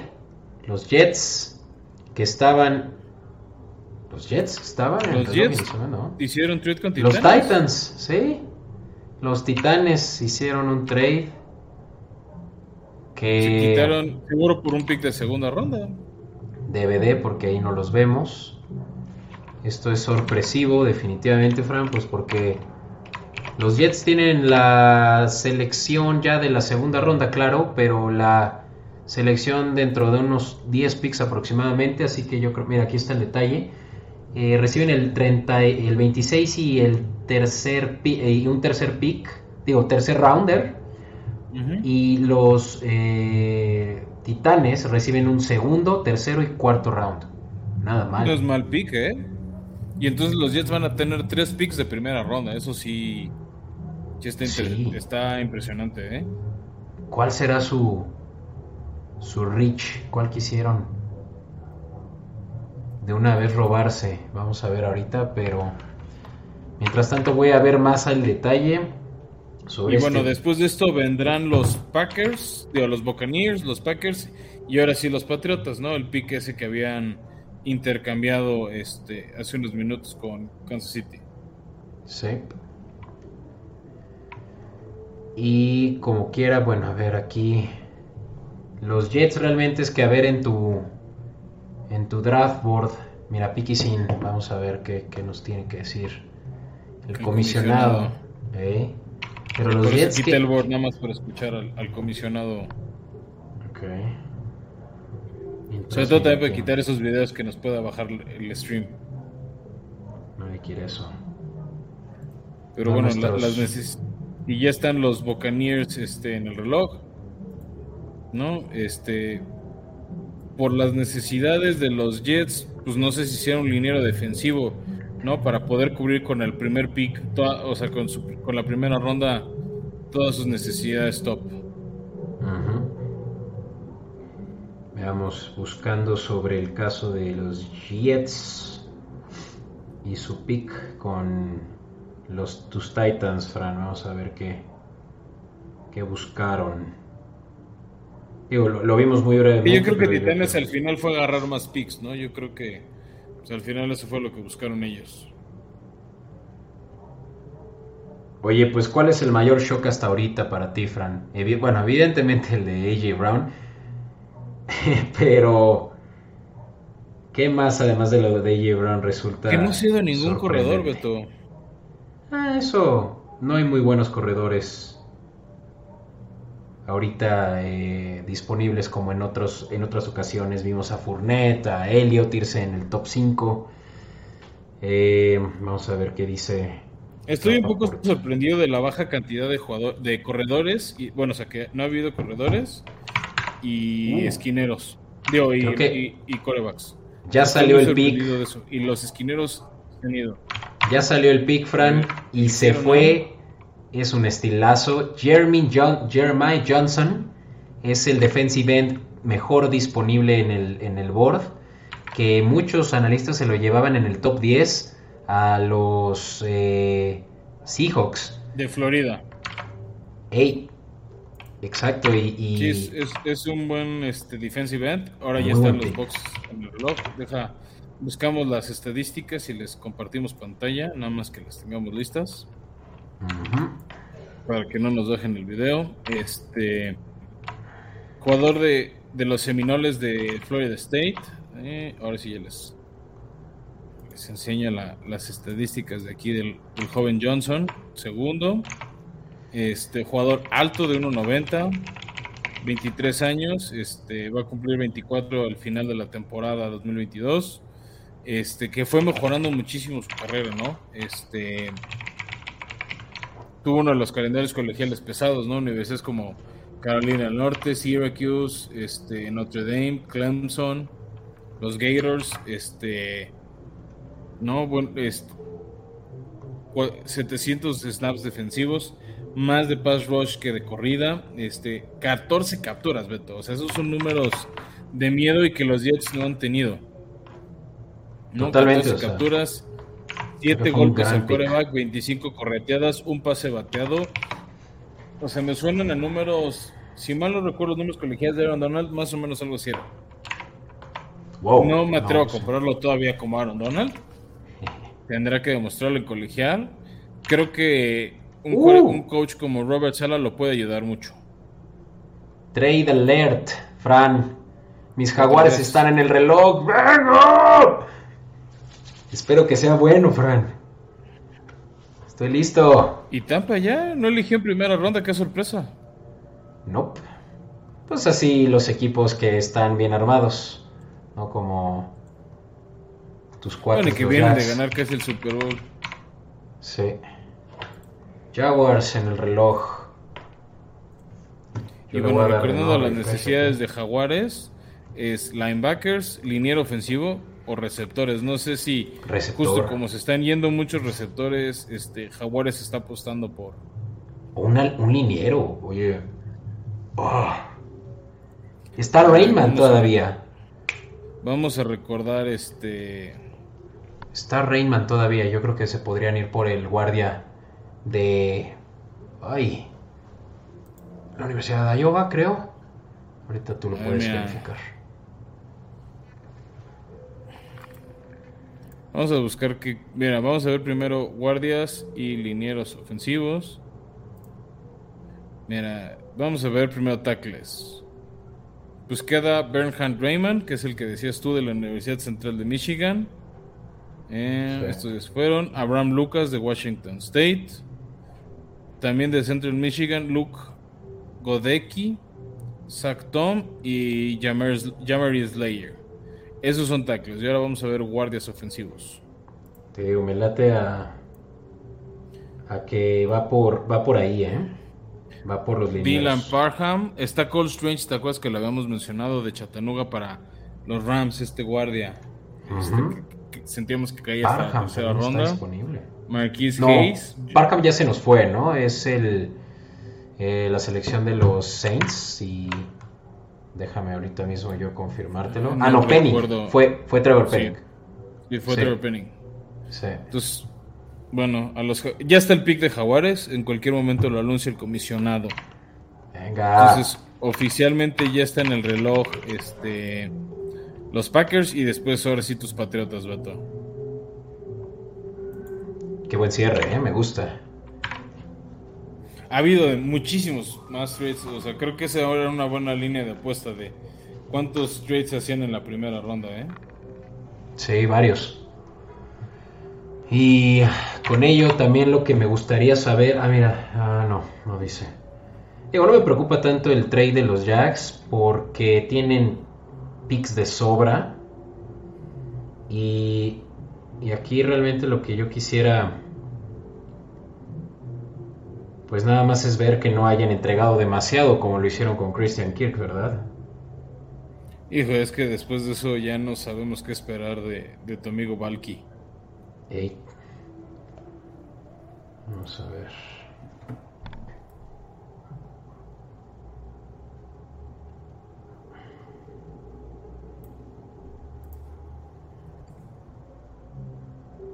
Y bueno, todavía no encuentro el detalle sobre el trade de los Jaguares. Lo que sí ya sabemos es que The Pick is in. Mm. Es que la transmisión de la liga se fue a anuncios, Beto. Entonces no sé si están retrasando un poquito eso. Oye, y vamos a hablar rápido de los Jets con esta selección. Yo creo que, de, o sea, de, de muchos potenciales estrellas, yo creo que son de los que mejor van a estar valuados en términos de, eh, grados de, puntuación positiva y es que se llevaron a Sos Garner, mejor corner valuado en, eh, por, la mayoría de los, de los eh, analistas y scouts. Garrett Wilson, mejor receptor valuado también por muchos de los, de los scouts. Y Jeremiah Johnson, que sería un top 5 de Edge Rushers que podría, pudo haberse ido en el top 10, así como lo anticipaban varios eh, expertos. Eh, pues los Jets hicieron yo creo que todo perfecto este primer día, Fran. ¿No? Sorprendentemente, ¿no? O sea, no sé cómo decirlo, los Jets, pues históricamente no lo han hecho súper bien, que digamos. Pero bueno, este, siempre, o sea, creo que siempre hay margen de, mejora, es parte de, lo que distingue esta liga, ¿no? De que siempre va a haber la oportunidad de hacerlo mejor. Sí. Y a ver qué nos dice. Yo creo que los jaguares sí se van a ir por un receptor. Estoy esperando, no spoilerme ahorita que estoy navegando por Twitter. Porque eso no es nada padre. Pero nada sobre el trade aún. Así que Mira, lo que sí noto ahorita es un tweet de Lamar Jackson que dice WTF al What the fuck, ¿no? Que, con la, salida de Marquise Brown, pues obviamente que alguien que no es que pierde el arma con la que mejor conexión tenía, ¿no? El año pasado había costado mucho. Sí, sí, sí. Oye, ¿qué, qué te pareció que los Cardinals suman a eh, a Marquis Brown. interesante con DeAndre Hopkins, ¿no? Sobre todo después de las lesiones que había tenido este DeAndre. Este. Pero bueno. Y a ver, con. Con nuestros. Eh, ¿Sabes qué también? ¿Quién queda en el, en el, en el board? Eh, Devin Lloyd. Sí, te ve que hay talento, ¿no? A mí el que más me sorprende todavía, a ver, es este Breezy Hall el corredor. Y mira, ya viene el comisionado que dará la segunda selección de los Jaguares eh, esta noche. Devin Lloyd, precisamente, el linebacker de Utah. Venga, linebacker de Utah que se hubiera podido también ir en el top 15. That's a win. Y ya, también este, ya están los Pats en el reloj. Ya, ya Green Bay mandó su pick. Creo que nadie se los ganó. Ok. Este, bueno, además no creo que iban a agarrar dos linebackers. Este, los Packers, déjate, pongo las estadísticas de. Eso es, me gustó, me gustó. Ya defensiva, o sea, Jaguares está Híjole, qué buena, qué buena selección. Estoy, estoy muy a gusto con esta selección. Me gusta. Devin Lloyd, jugador muy alto, ¿no? De 1.87 más o menos. Este, de casi 24 años. Este, muy buenas calificaciones último año, 14, 14 partidos jugados, 850 snaps defensivos, más de jugadas de cobertura de defensa, no tanto de pass rush, no es un linebacker particular para el pass rush, por eso pues, casi no vemos este no vemos sacks en sus estadísticas, No, no es ese tipo de linebackers, no es la especialidad de este tipo de linebackers. 90 tacleadas, 18 asistidas, solo 14 escapadas, bastante buen número, ¿no? O sea, más o menos un poquito arriba del 10% de, de tacleadas este, equivocadas o, o erróneas. Entonces es un súper buen número. Eso es. Ah, Ok, ya me quité el trago amargo que traía de Trevon Walker, que ojalá me, me, salga el tiro por la culata con, estar escéptico con él y resulte ser un ganador. Pero ya, la defensiva de Jaguares necesitaba hombres potentes y este último linebacker de Utah. Ya estamos armados, Fran. Ahora sí que tus titanes no creo que estén tan tan a gusto con las adiciones no solo de los Jaguares, pero también de los Tejanos. De muchas buenas armas. que dejaron ir. ¿Qué estarán pensando? sobre todo por el tema de conexión. En Twitter, al menos la afición de Titán está fúrica. pues es que, cómo no, ¿no? O sea. sobre eh. todo parte del hecho de. Este. ¿Cómo decirlo? O sea, de de que ya había una conexión, ya había una química. Entonces es difícil. O sea, creo que es parte del problema, ¿no? Pero sí, como dices, Traylon Burks es ese AJ Brown nuevo y más joven y te da tiempo de armarle un contrato si es que funciona, pues no nos vamos a acordar de eso.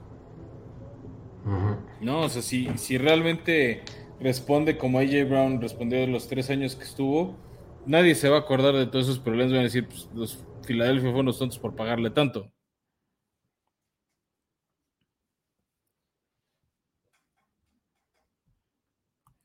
Entonces, este, pues va a estar interesante esta división. Los Packers, pues ya, este, todavía, todavía vemos a Devin Lloyd abrazando y cargando en abrazo del oso el comisionado.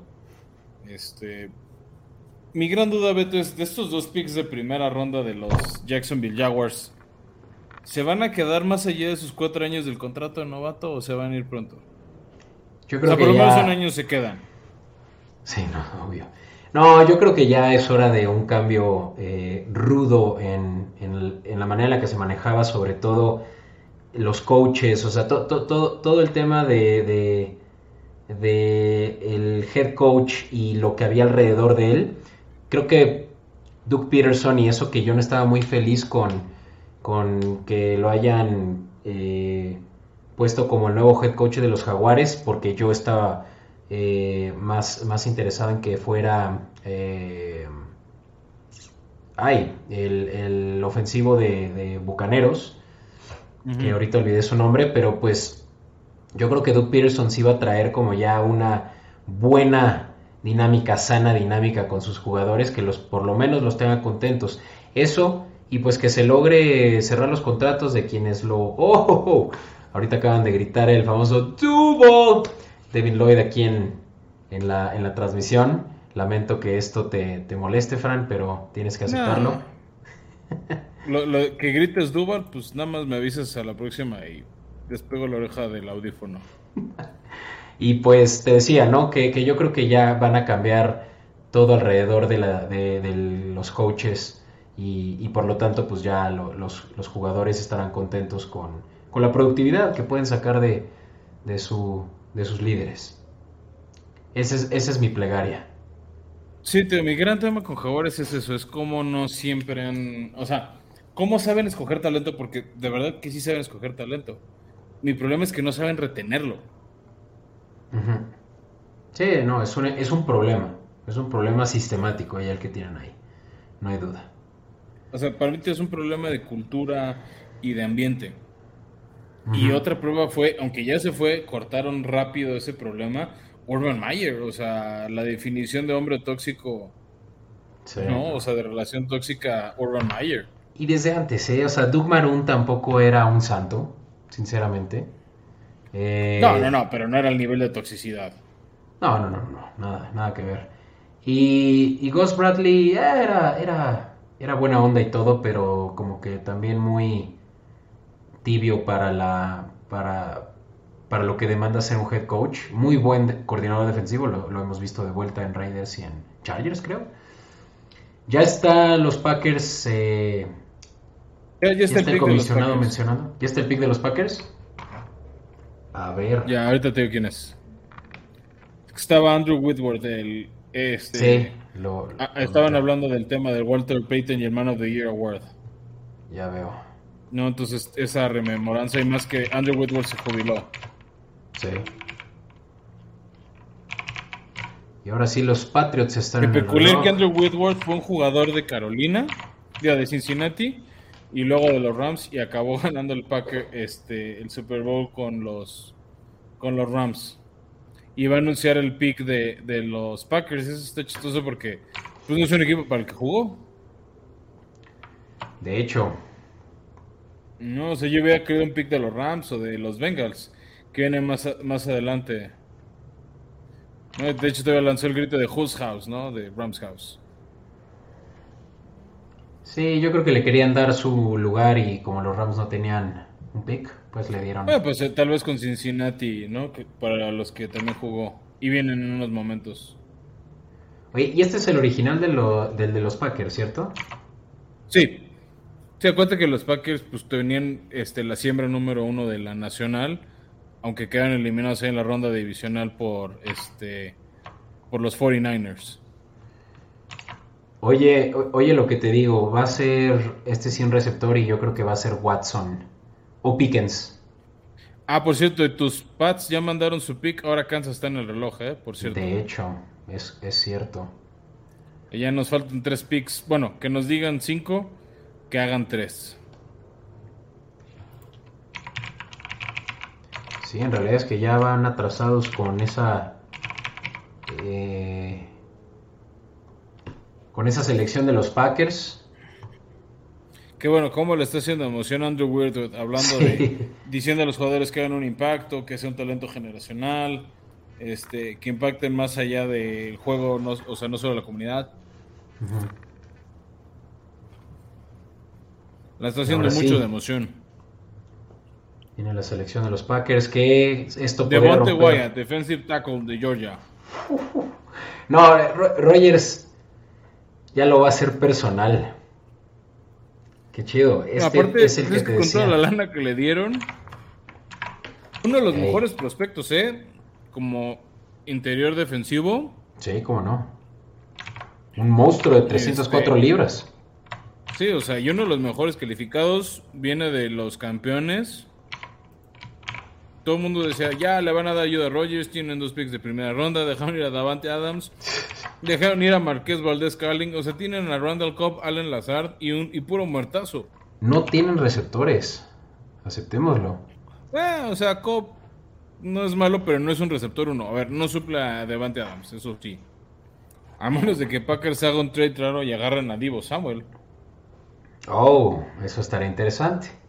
Now we're talking. Pero Divo Samuel no va a ser una un trade de segundo pick, de segunda ronda. No hay duda que. No, tiene que ser más picks, pero si igual les das varios de los que te dieron de Davante Adams. Pero bueno, es un jugador muy bueno este Wyatt que agarraron los Packers.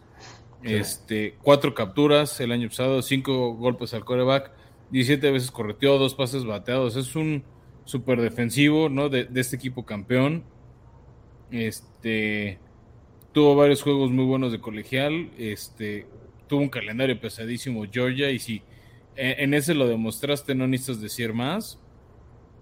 Este creo que es un buen pick por parte de, los Packers.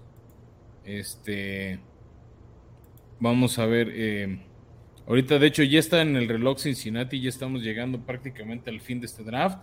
Ahorita en cualquier momento nos anuncian el pick de los Patriotas, seguido del de Kansas.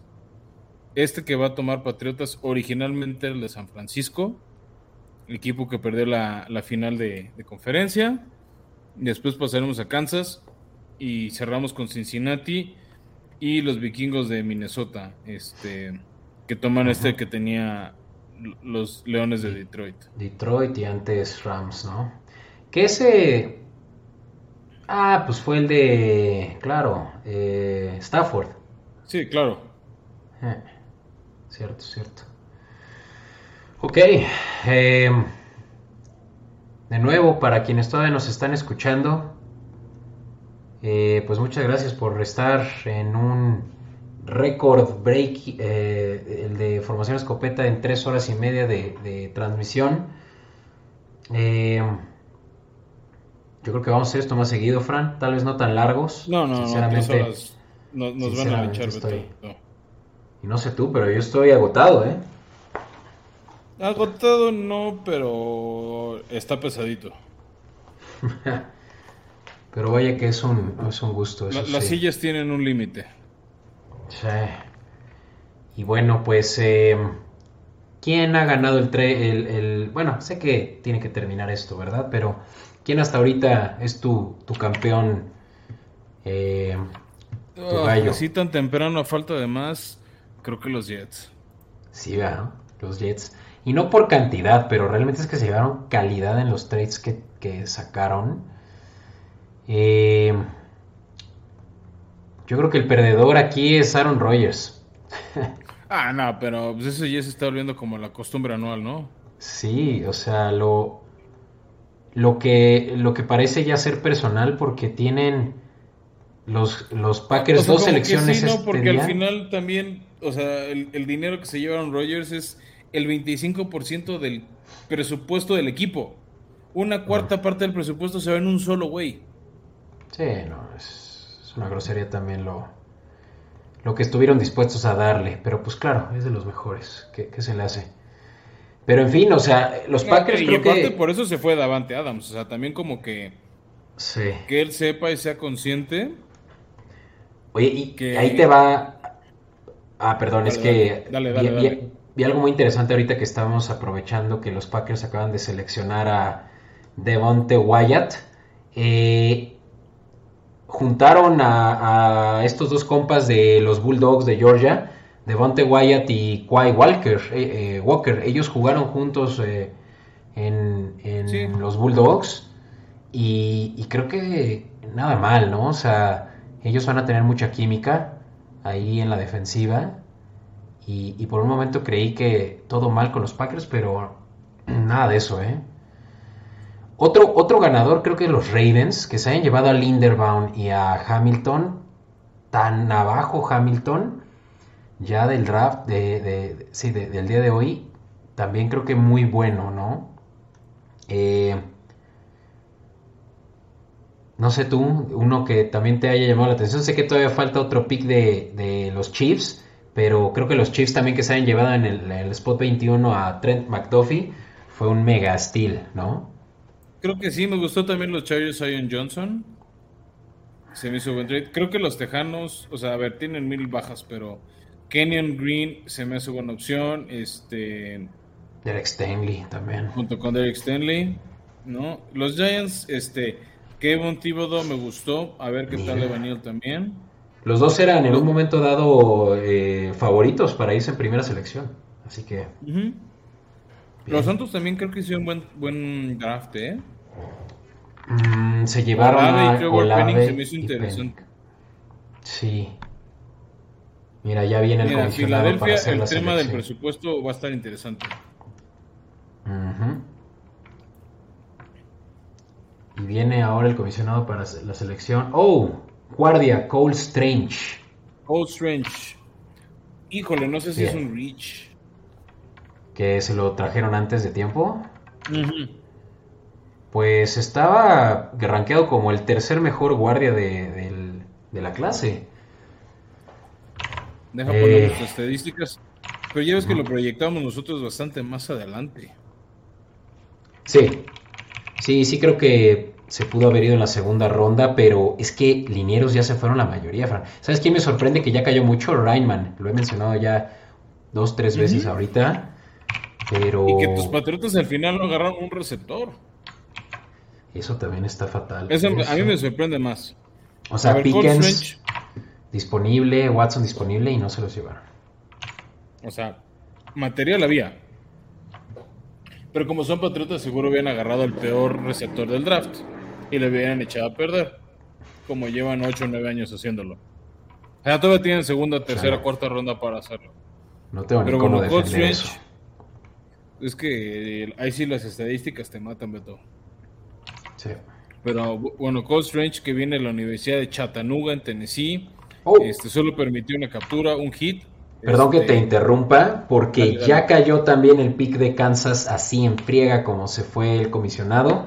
Entró de nuevo y creo que este también fue una muy buena selección. George Karlaftis. Cayó bastante, ¿eh? Cayó bastante Karlaftis. Que bueno, sí se proyectaba que un equipo este, como los Chiefs lo eligieran. Ya está el pick de Cincinnati y después vendrá el de Minnesota. Este, nada más para cerrar rápido con Cold Strange los Patriotas. Un buen guardia, permitió poco daño a su coreback. Este, buena protección en la corrida. Este, mejor en la corrida que en el pase. Eh, pues viene a ayudar a proteger a Mac Jones. Será interesante ver lo que hace. Creo que tiene con esto una buena línea ofensiva los Pats. Y bueno, pasemos rápido este en, lo que nos enteramos del pick de Cincinnati, este a George Karlaftis. Espero haberlo dicho bien. Suena como apellido griego. De la Universidad de Purdue, ahí en el sur de Estados Unidos, es cerca de, eh, de Nueva Orleans. Un jugador alto, o sea, para Edge Rusher, ¿no? Un 85 más o menos. Este, no es tan pesado, ¿no? O sea, bueno, para la posición, ¿no? De Edge Rusher. Este, después de dos, de, un año 2020 regular son, donde jugó muy poquito, tuvo un buen año el 2021, cinco capturas de coreback, 14 golpes, 35 veces este, aceleró la jugada o rompió la jugada. Son buenos números. Este. No, tiene. Tiene una buena calificación, sobre todo en temas de pass rush. ¿no? Ahí es donde mejor lo va. No es tan bueno para la corrida, pero sí como para el pase y es donde más daño le estaban haciendo a los Santos. ¿No? Entonces, este, creo que con esto sí más o menos remedian algunos de los varios males defensivos que, exhibieron penosamente a los a los Chiefs el año pasado. Creo que ya sin Terry Hill no saben si pueden aguantar un shootout como el del año pasado contra los Bills. Sí, veamos, si es que a mí me, me llama la atención que hayan optado por liniero defensivo, habiendo tantas necesidades. Eh, ah, no, olvídalo, se fueron por Trent McDuffie antes, ya habían cubierto la secundaria, claro que, eso ya lo habían eh, pensado, ¿no? Entonces, veamos cómo es que se, se, complementa, porque en realidad es que ya tenían pues a Chris Jones en la línea defensiva y a Frank Clark. O sea, más bien ellos se fueron por el mejor jugador disponible según por lo menos las estadísticas o, los mock drafts que hemos visto antes donde Karlafti se podía haber ido desde el veintitantos. Sí, que también, o sea, viendo los picks de que, sucedieron por ahí del 20 ahorita, no sé de Kenny Pickett, pues salvo Jermaine, que lo agarraron los Jets, pues nadie más sonaba que necesitar una, a un hombre en esa posición. Sí, no. Sí, yo creo que si no se hubiera ido a los Giants o algo así en el second round, ¿no? Probablemente. Sí. bueno, tus Jaguars, ¿no? Que agarraron un muy buen linebacker, no voy a decir que no. No, y aún este... Trevor Walker como edge rusher. En realidad no. Y olvídalo, eh, los Giants agarraron a Thibodeau. Yo creo que Carlaptis hubiera caído mucho más si no se hubiera ido a los Chiefs. Tío, tal vez en vez de Devin Lloyd, creo que pudo haber, o sea, no, hubiera sido, no hubiera sido un mal pick para, para Jaguares. O sea, ya, si estabas ahí Jaguares, hubiera sido interesante, aunque tal vez crean que les caen el 33. Sí, no. no, no les hubiera caído. Yo creo que Lloyd hubiera sido un estilo antes de Patriotas. Recuerda que ya... Eh, no, no, me refería a Carlaftis. Ah, Carlaftis, ya. Que bueno, nos confirma la NFL que ya estamos llegando al fin de esto. Ya está el pick de los Bengals y después cerramos con Minnesota. Así es. Y... Que ahorita está que Minnesota... el anuncio en la transmisión de la liga. Minnesota no ha tenido selección aún, ¿cierto? No, no, no, nada más tienen una y la cambiaron con Detroit. Ok, y ellos están realmente muy necesitados de... Ahorita, digamos, los mejores disponibles que tenemos. A ver si por ahí también lo podrías mostrar. Best Available, si no yo lo puedo mencionar. Porque linebackers todavía hay buenos. Está Nakobe Dean, eh, cornerback, que yo creo que le hace mucha falta a los, eh, eh, a los vikingos, puede que se vayan por ellos. Andrew Booth, lo mencionábamos antes también. Ah, ¿Quién más? David Ojabo era el que estaba también jugando con Aidan Hutchinson ahí en los Wolverines de Michigan como linebacker, que podría ser también tal vez una, posición. nada más para decirle a la gente, a ver, las necesidades de Bengals son esquinero, que pues si hay opciones, liniero defensivo o tight ¿no? Que después se le fue Usoma, que ya sabes, yo no soy muy pro de agarrar un este tight en primera ronda. Como se tardan en desarrollar, prefiero mejor quemar una segunda, tercera, incluso cuarta ronda por talento este, explotable ahí. Y vamos adelantando a los de Minnesota, que es liniero defensivo, también esquinero y también tight ¿no? Bastante similares las necesidades de, Minnesota a las de los este, Bengals. Andrew Booth se va a ir en uno de estos dos, ¿eh? Estoy prácticamente seguro de eso. Me sorprendería si no. Eh, Daxton Hill también está disponible, quien es safety, que también creo que podría ser un estilo de, los Bengals si se lo llevan, porque muchos estaban en la necesidad también de secundarios como Hamilton. Eh, de free safety. Ya están los dos picks, ¿eh? Ya, ya mandó este Minnesota su pick, nada más es cosa de que los anuncien. Mientras les dejamos aquí en pantalla los que nos siguen acompañando las estadísticas de George Karlaftis, el nuevo chief. Oye, y de nuevo, qué fuertes están las, eh, las líneas defensivas de la, de la AFC Oeste. O sea, Chris Jones y, y Calaftis de parte de los Chiefs. En Raiders, Chandler Jones.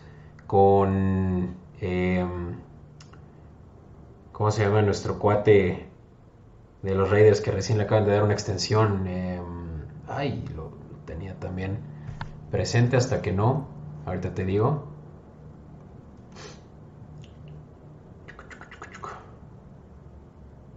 Este mero.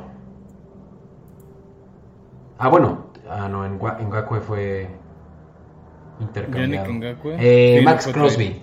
Max Crosby en Raiders. Mm. Eh, en Chargers. bueno, es que al final, si quieres. O sea, a ver, si sabes que vas a jugar, por ejemplo, contra Justin Herbert y Austin Eckler, por ejemplo, pues tienes que planearte para eso. O si vas a jugar contra Patrick Mahomes y Travis Kelsey, o Davante Adams y Derek Carr y Darren Waller, este, o Jerry Judy y Russell Wilson. Necesitas buenos edge rushers. Oye, ya cayó el pick de Bengals y fue justo lo que decía. Mejor jugador disponible, les hace falta mucho apoyo en la secundaria Daxton Hill, safety, se va con los Bengals. Yo, yo creo que se va a venir por un esquinero, ¿eh? O sea, no se me hace un mal pick, simplemente creo que es ir por un esquinero. Pues es que un safety también tiene como que digamos, eh, elementos de un Sí, pero era lo que decías, ¿no? Este, este compañero de... Es que después de, o sea, como que todo el mundo seguimos con el recuerdo fresco de cómo quemaron a él, a Apple, en ese último drive, este, los Rams, ¿no? O sobre todo, o sea, particularmente Cooper Cup. Pero bueno, es un jugador alto, o sea, para hacer safety, este, lo decías, ¿no? Viene a jugar con Aidan Hutchinson. Creo que sí va a sumar a la secundaria de los Bengals, obviamente. Es un buen talento. Este, varios juegos jugados el año pasado. 800 snaps defensivos, la mayoría en, jugadas de cobertura. Este, permitió 48 recepciones. Él no tiene tan buenos números de, de pases completados. O sea, 70% de los pases lanzados en su dirección fueron completados. No son números ideales que quieres ver en una primera ronda, sinceramente, Beto. Eso sí tuvo dos intercepciones. Permitió un pase rating de 81. Este, que te digo, no, no son números tan, tan buenos para un safety, pero pues no va a llegar a ser titular en los Bengals. Entonces creo que pueden mejorar ciertas cosas con él. Yo creo que puede ser titular, ¿eh? O sea, recuerda que... No, no creo que va a ser titular luego, Le van a, o sea, tal vez acaba siendo titular al final del año. No va a llegar a ser titular primer juego del año de los Bengals. Ah. Bueno, pues es que hay que recordar que los Bengals son de los equipos que menos necesidades tenían entrando al draft. ¿No? Eh... Porque en agencia libre sufrieron, supieron perdón, cubrir lo que más necesitaban. Sí, la línea ofensiva definitivamente. Oye, pues vamos a hacer ahorita terminando el, el pick de los Vikings.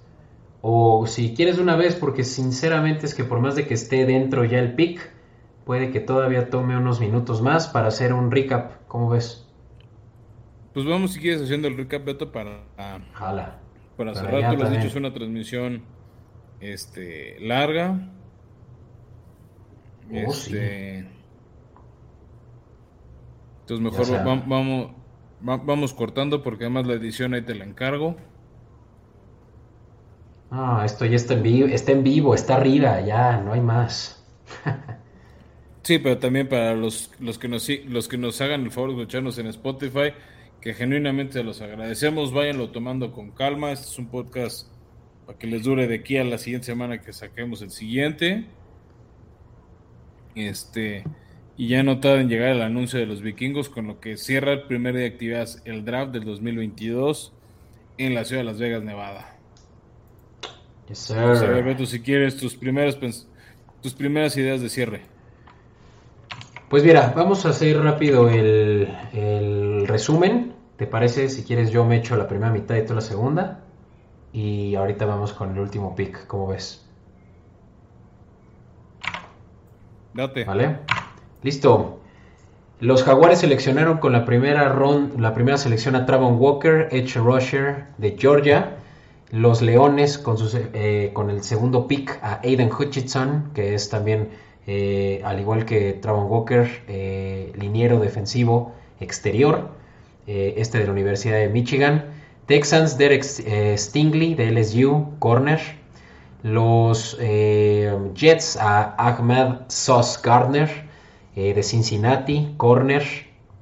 Eh, después, eh, los Giants, eh, Tobido, Tobido, todavía no lo puedo decir, de Oregon, Edge Rusher. Según yo es Thibodeau. Thibodeau.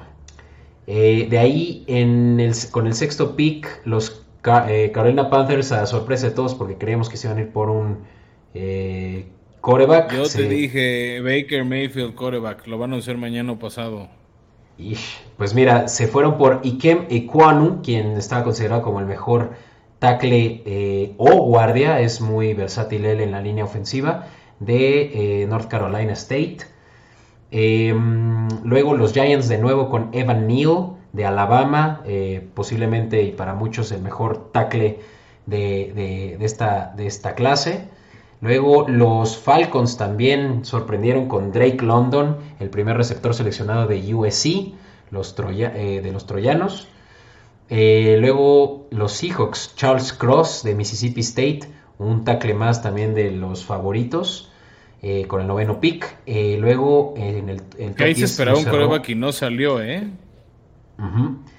El top 10 y ya viene la selección de los vikingos, así que después de esto pausamos el resumen y ahorita continuamos. Tú, échate lo que llevo escuchando. Lo, Órale. Al comisionado. Garrett Wilson se llevó, eh, se lo llevaron los Jets con su segunda selección de este pick, de este rounds, perdón, con el décimo pick eh, de Ohio State, segundo receptor que salió de, este, de esta clase. Eh, Chris Olave fue el tercer receptor, justamente en el, siguiente pick que se lo llevaron los Santos de Ohio State. Este fue un back-to-back de los de Ohio State. Jameson Williams, o sea, ahí fue tres receptores seguidos. Fue el siguiente pick que de un trade eh, muy controversial ahí de los Leones, que para mí fue un rich. Que acaba de agarrar al defensive back Louis Sin de la Universidad de Georgia. Ahorita, ahorita se los presentamos. Claro. Pero bueno, eh, hablábamos de Jameson Williams, que pues está para muchos considerado como el mejor receptor, a excepción de que estuvo lesionado eh, todo este último, toda esta última campaña y pues eso mermó su, su productividad en Alabama. Sin embargo, los Leones pensaron a futuro y me parece que fue una excelente selección. De ahí, treceavo pick, Jordan Davis se fue eh, de este equipazo que traían los Bulldogs de Georgia eh, a los eh, Eagles. Después también un steel, para mi gusto, excelso de los Ravens en Kyle Hamilton, safety de Notre Dame, quien nosotros pusimos en nuestro mock draft como segundo seleccionado, los Lions. Luego eh, Kenyon Green, que es un guardia también de Texas AM, eh, quienes eh, los tejanos no suman para poder cubrir a su proteger a David Mills. David Mills. Y los, este fue para mí una sorpresa de los Commanders en su pick 16, después de haber bajado un poco en el draft. de Penn State se llevaron a Jahan Dodson para complementar al buen eh, Terry McLaurin. Eh, y bueno, de ahí nos, vamos con los Chargers. Ya empezamos como equipos de playoffs que agarraron al este al liniero ofensivo Zion Johnson de Boston, los mejorcitos. Luego vino, creo que una de las primeras sorpresas, la segunda sorpresa de trades, la primera fue Hollywood Brown, ¿no? Que este, se fue de Arizona a los Ravens. Como que andábamos digiriendo eso y fue la sorpresa que este, por dos picks, uno de primera, otro de tercera. AJ Brown se fue a Filadelfia, que ya está confirmado, Beto, contrato de cuatro años por 100 millones, 57 ganancias. Va a estar ganando más dinero que Terry Hill, AJ Brown en Filadelfia. Aproximadamente 22 millones de dólares al año. Se me hace muchísimo dinero. Este, y bueno, en comparativa, Traylon Brooks es como el reemplazo hombre por hombre a ver si vive la expectativa, va a tener mucho que probar. De ahí los Santos este, agarraron a Trevor Penning, tackle ofensivo, también de los mejorcitos rankeados de la liga. Luego Pittsburgh hizo válido nuestro pronóstico para agarrar a Kenny Pickett como su quarterback del futuro. Luego vino otra de las sorpresas, otra de las lluvias de trades que se vieron. Y este, los Chiefs agarraron al esquinero Trent McDuffie de Washington, de los mejorcitos. Los Packers le negaron otro jugador ofensivo a Aaron Rodgers y agarraron a Kay Walker de los campeones de Georgia. Después Buffalo también hizo trade, sorprendió un poquito y agarró otro esquinero a Kair Elam de Florida. Ahí creo que destrabaron mucho a Baltimore y a Patriotas. Dallas este, hizo válido el pronóstico, trajeron al reemplazo de Lyle Collins en Tyler Smith de Tulsa.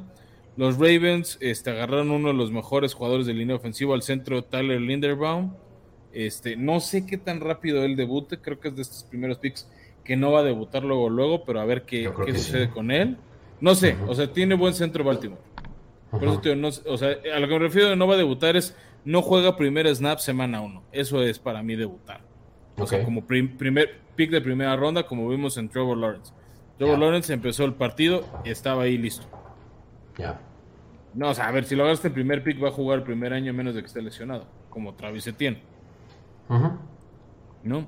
De ahí los Jets hicieron un trade con Titanes, le soltaron tres picks, este, entre ellos uno de segunda y uno de tercera ronda, y tomaron uno de los mejores defensive ends después de Eden Hutchinson en Jermaine Johnson. Jaguares también sorprendió intercambiando con Tampa Bay, que no hemos... Ahorita a ver, Beto, si nos ayudas a decirle a la gente qué soltó Jacksonville a Tampa. Sí, ese no lo encontramos, pero bueno, redes sociales. A, ver, si lo encuentras.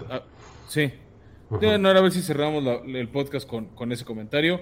De ahí, David, David Lloyd de Utah se va a linebacker a Jaguares.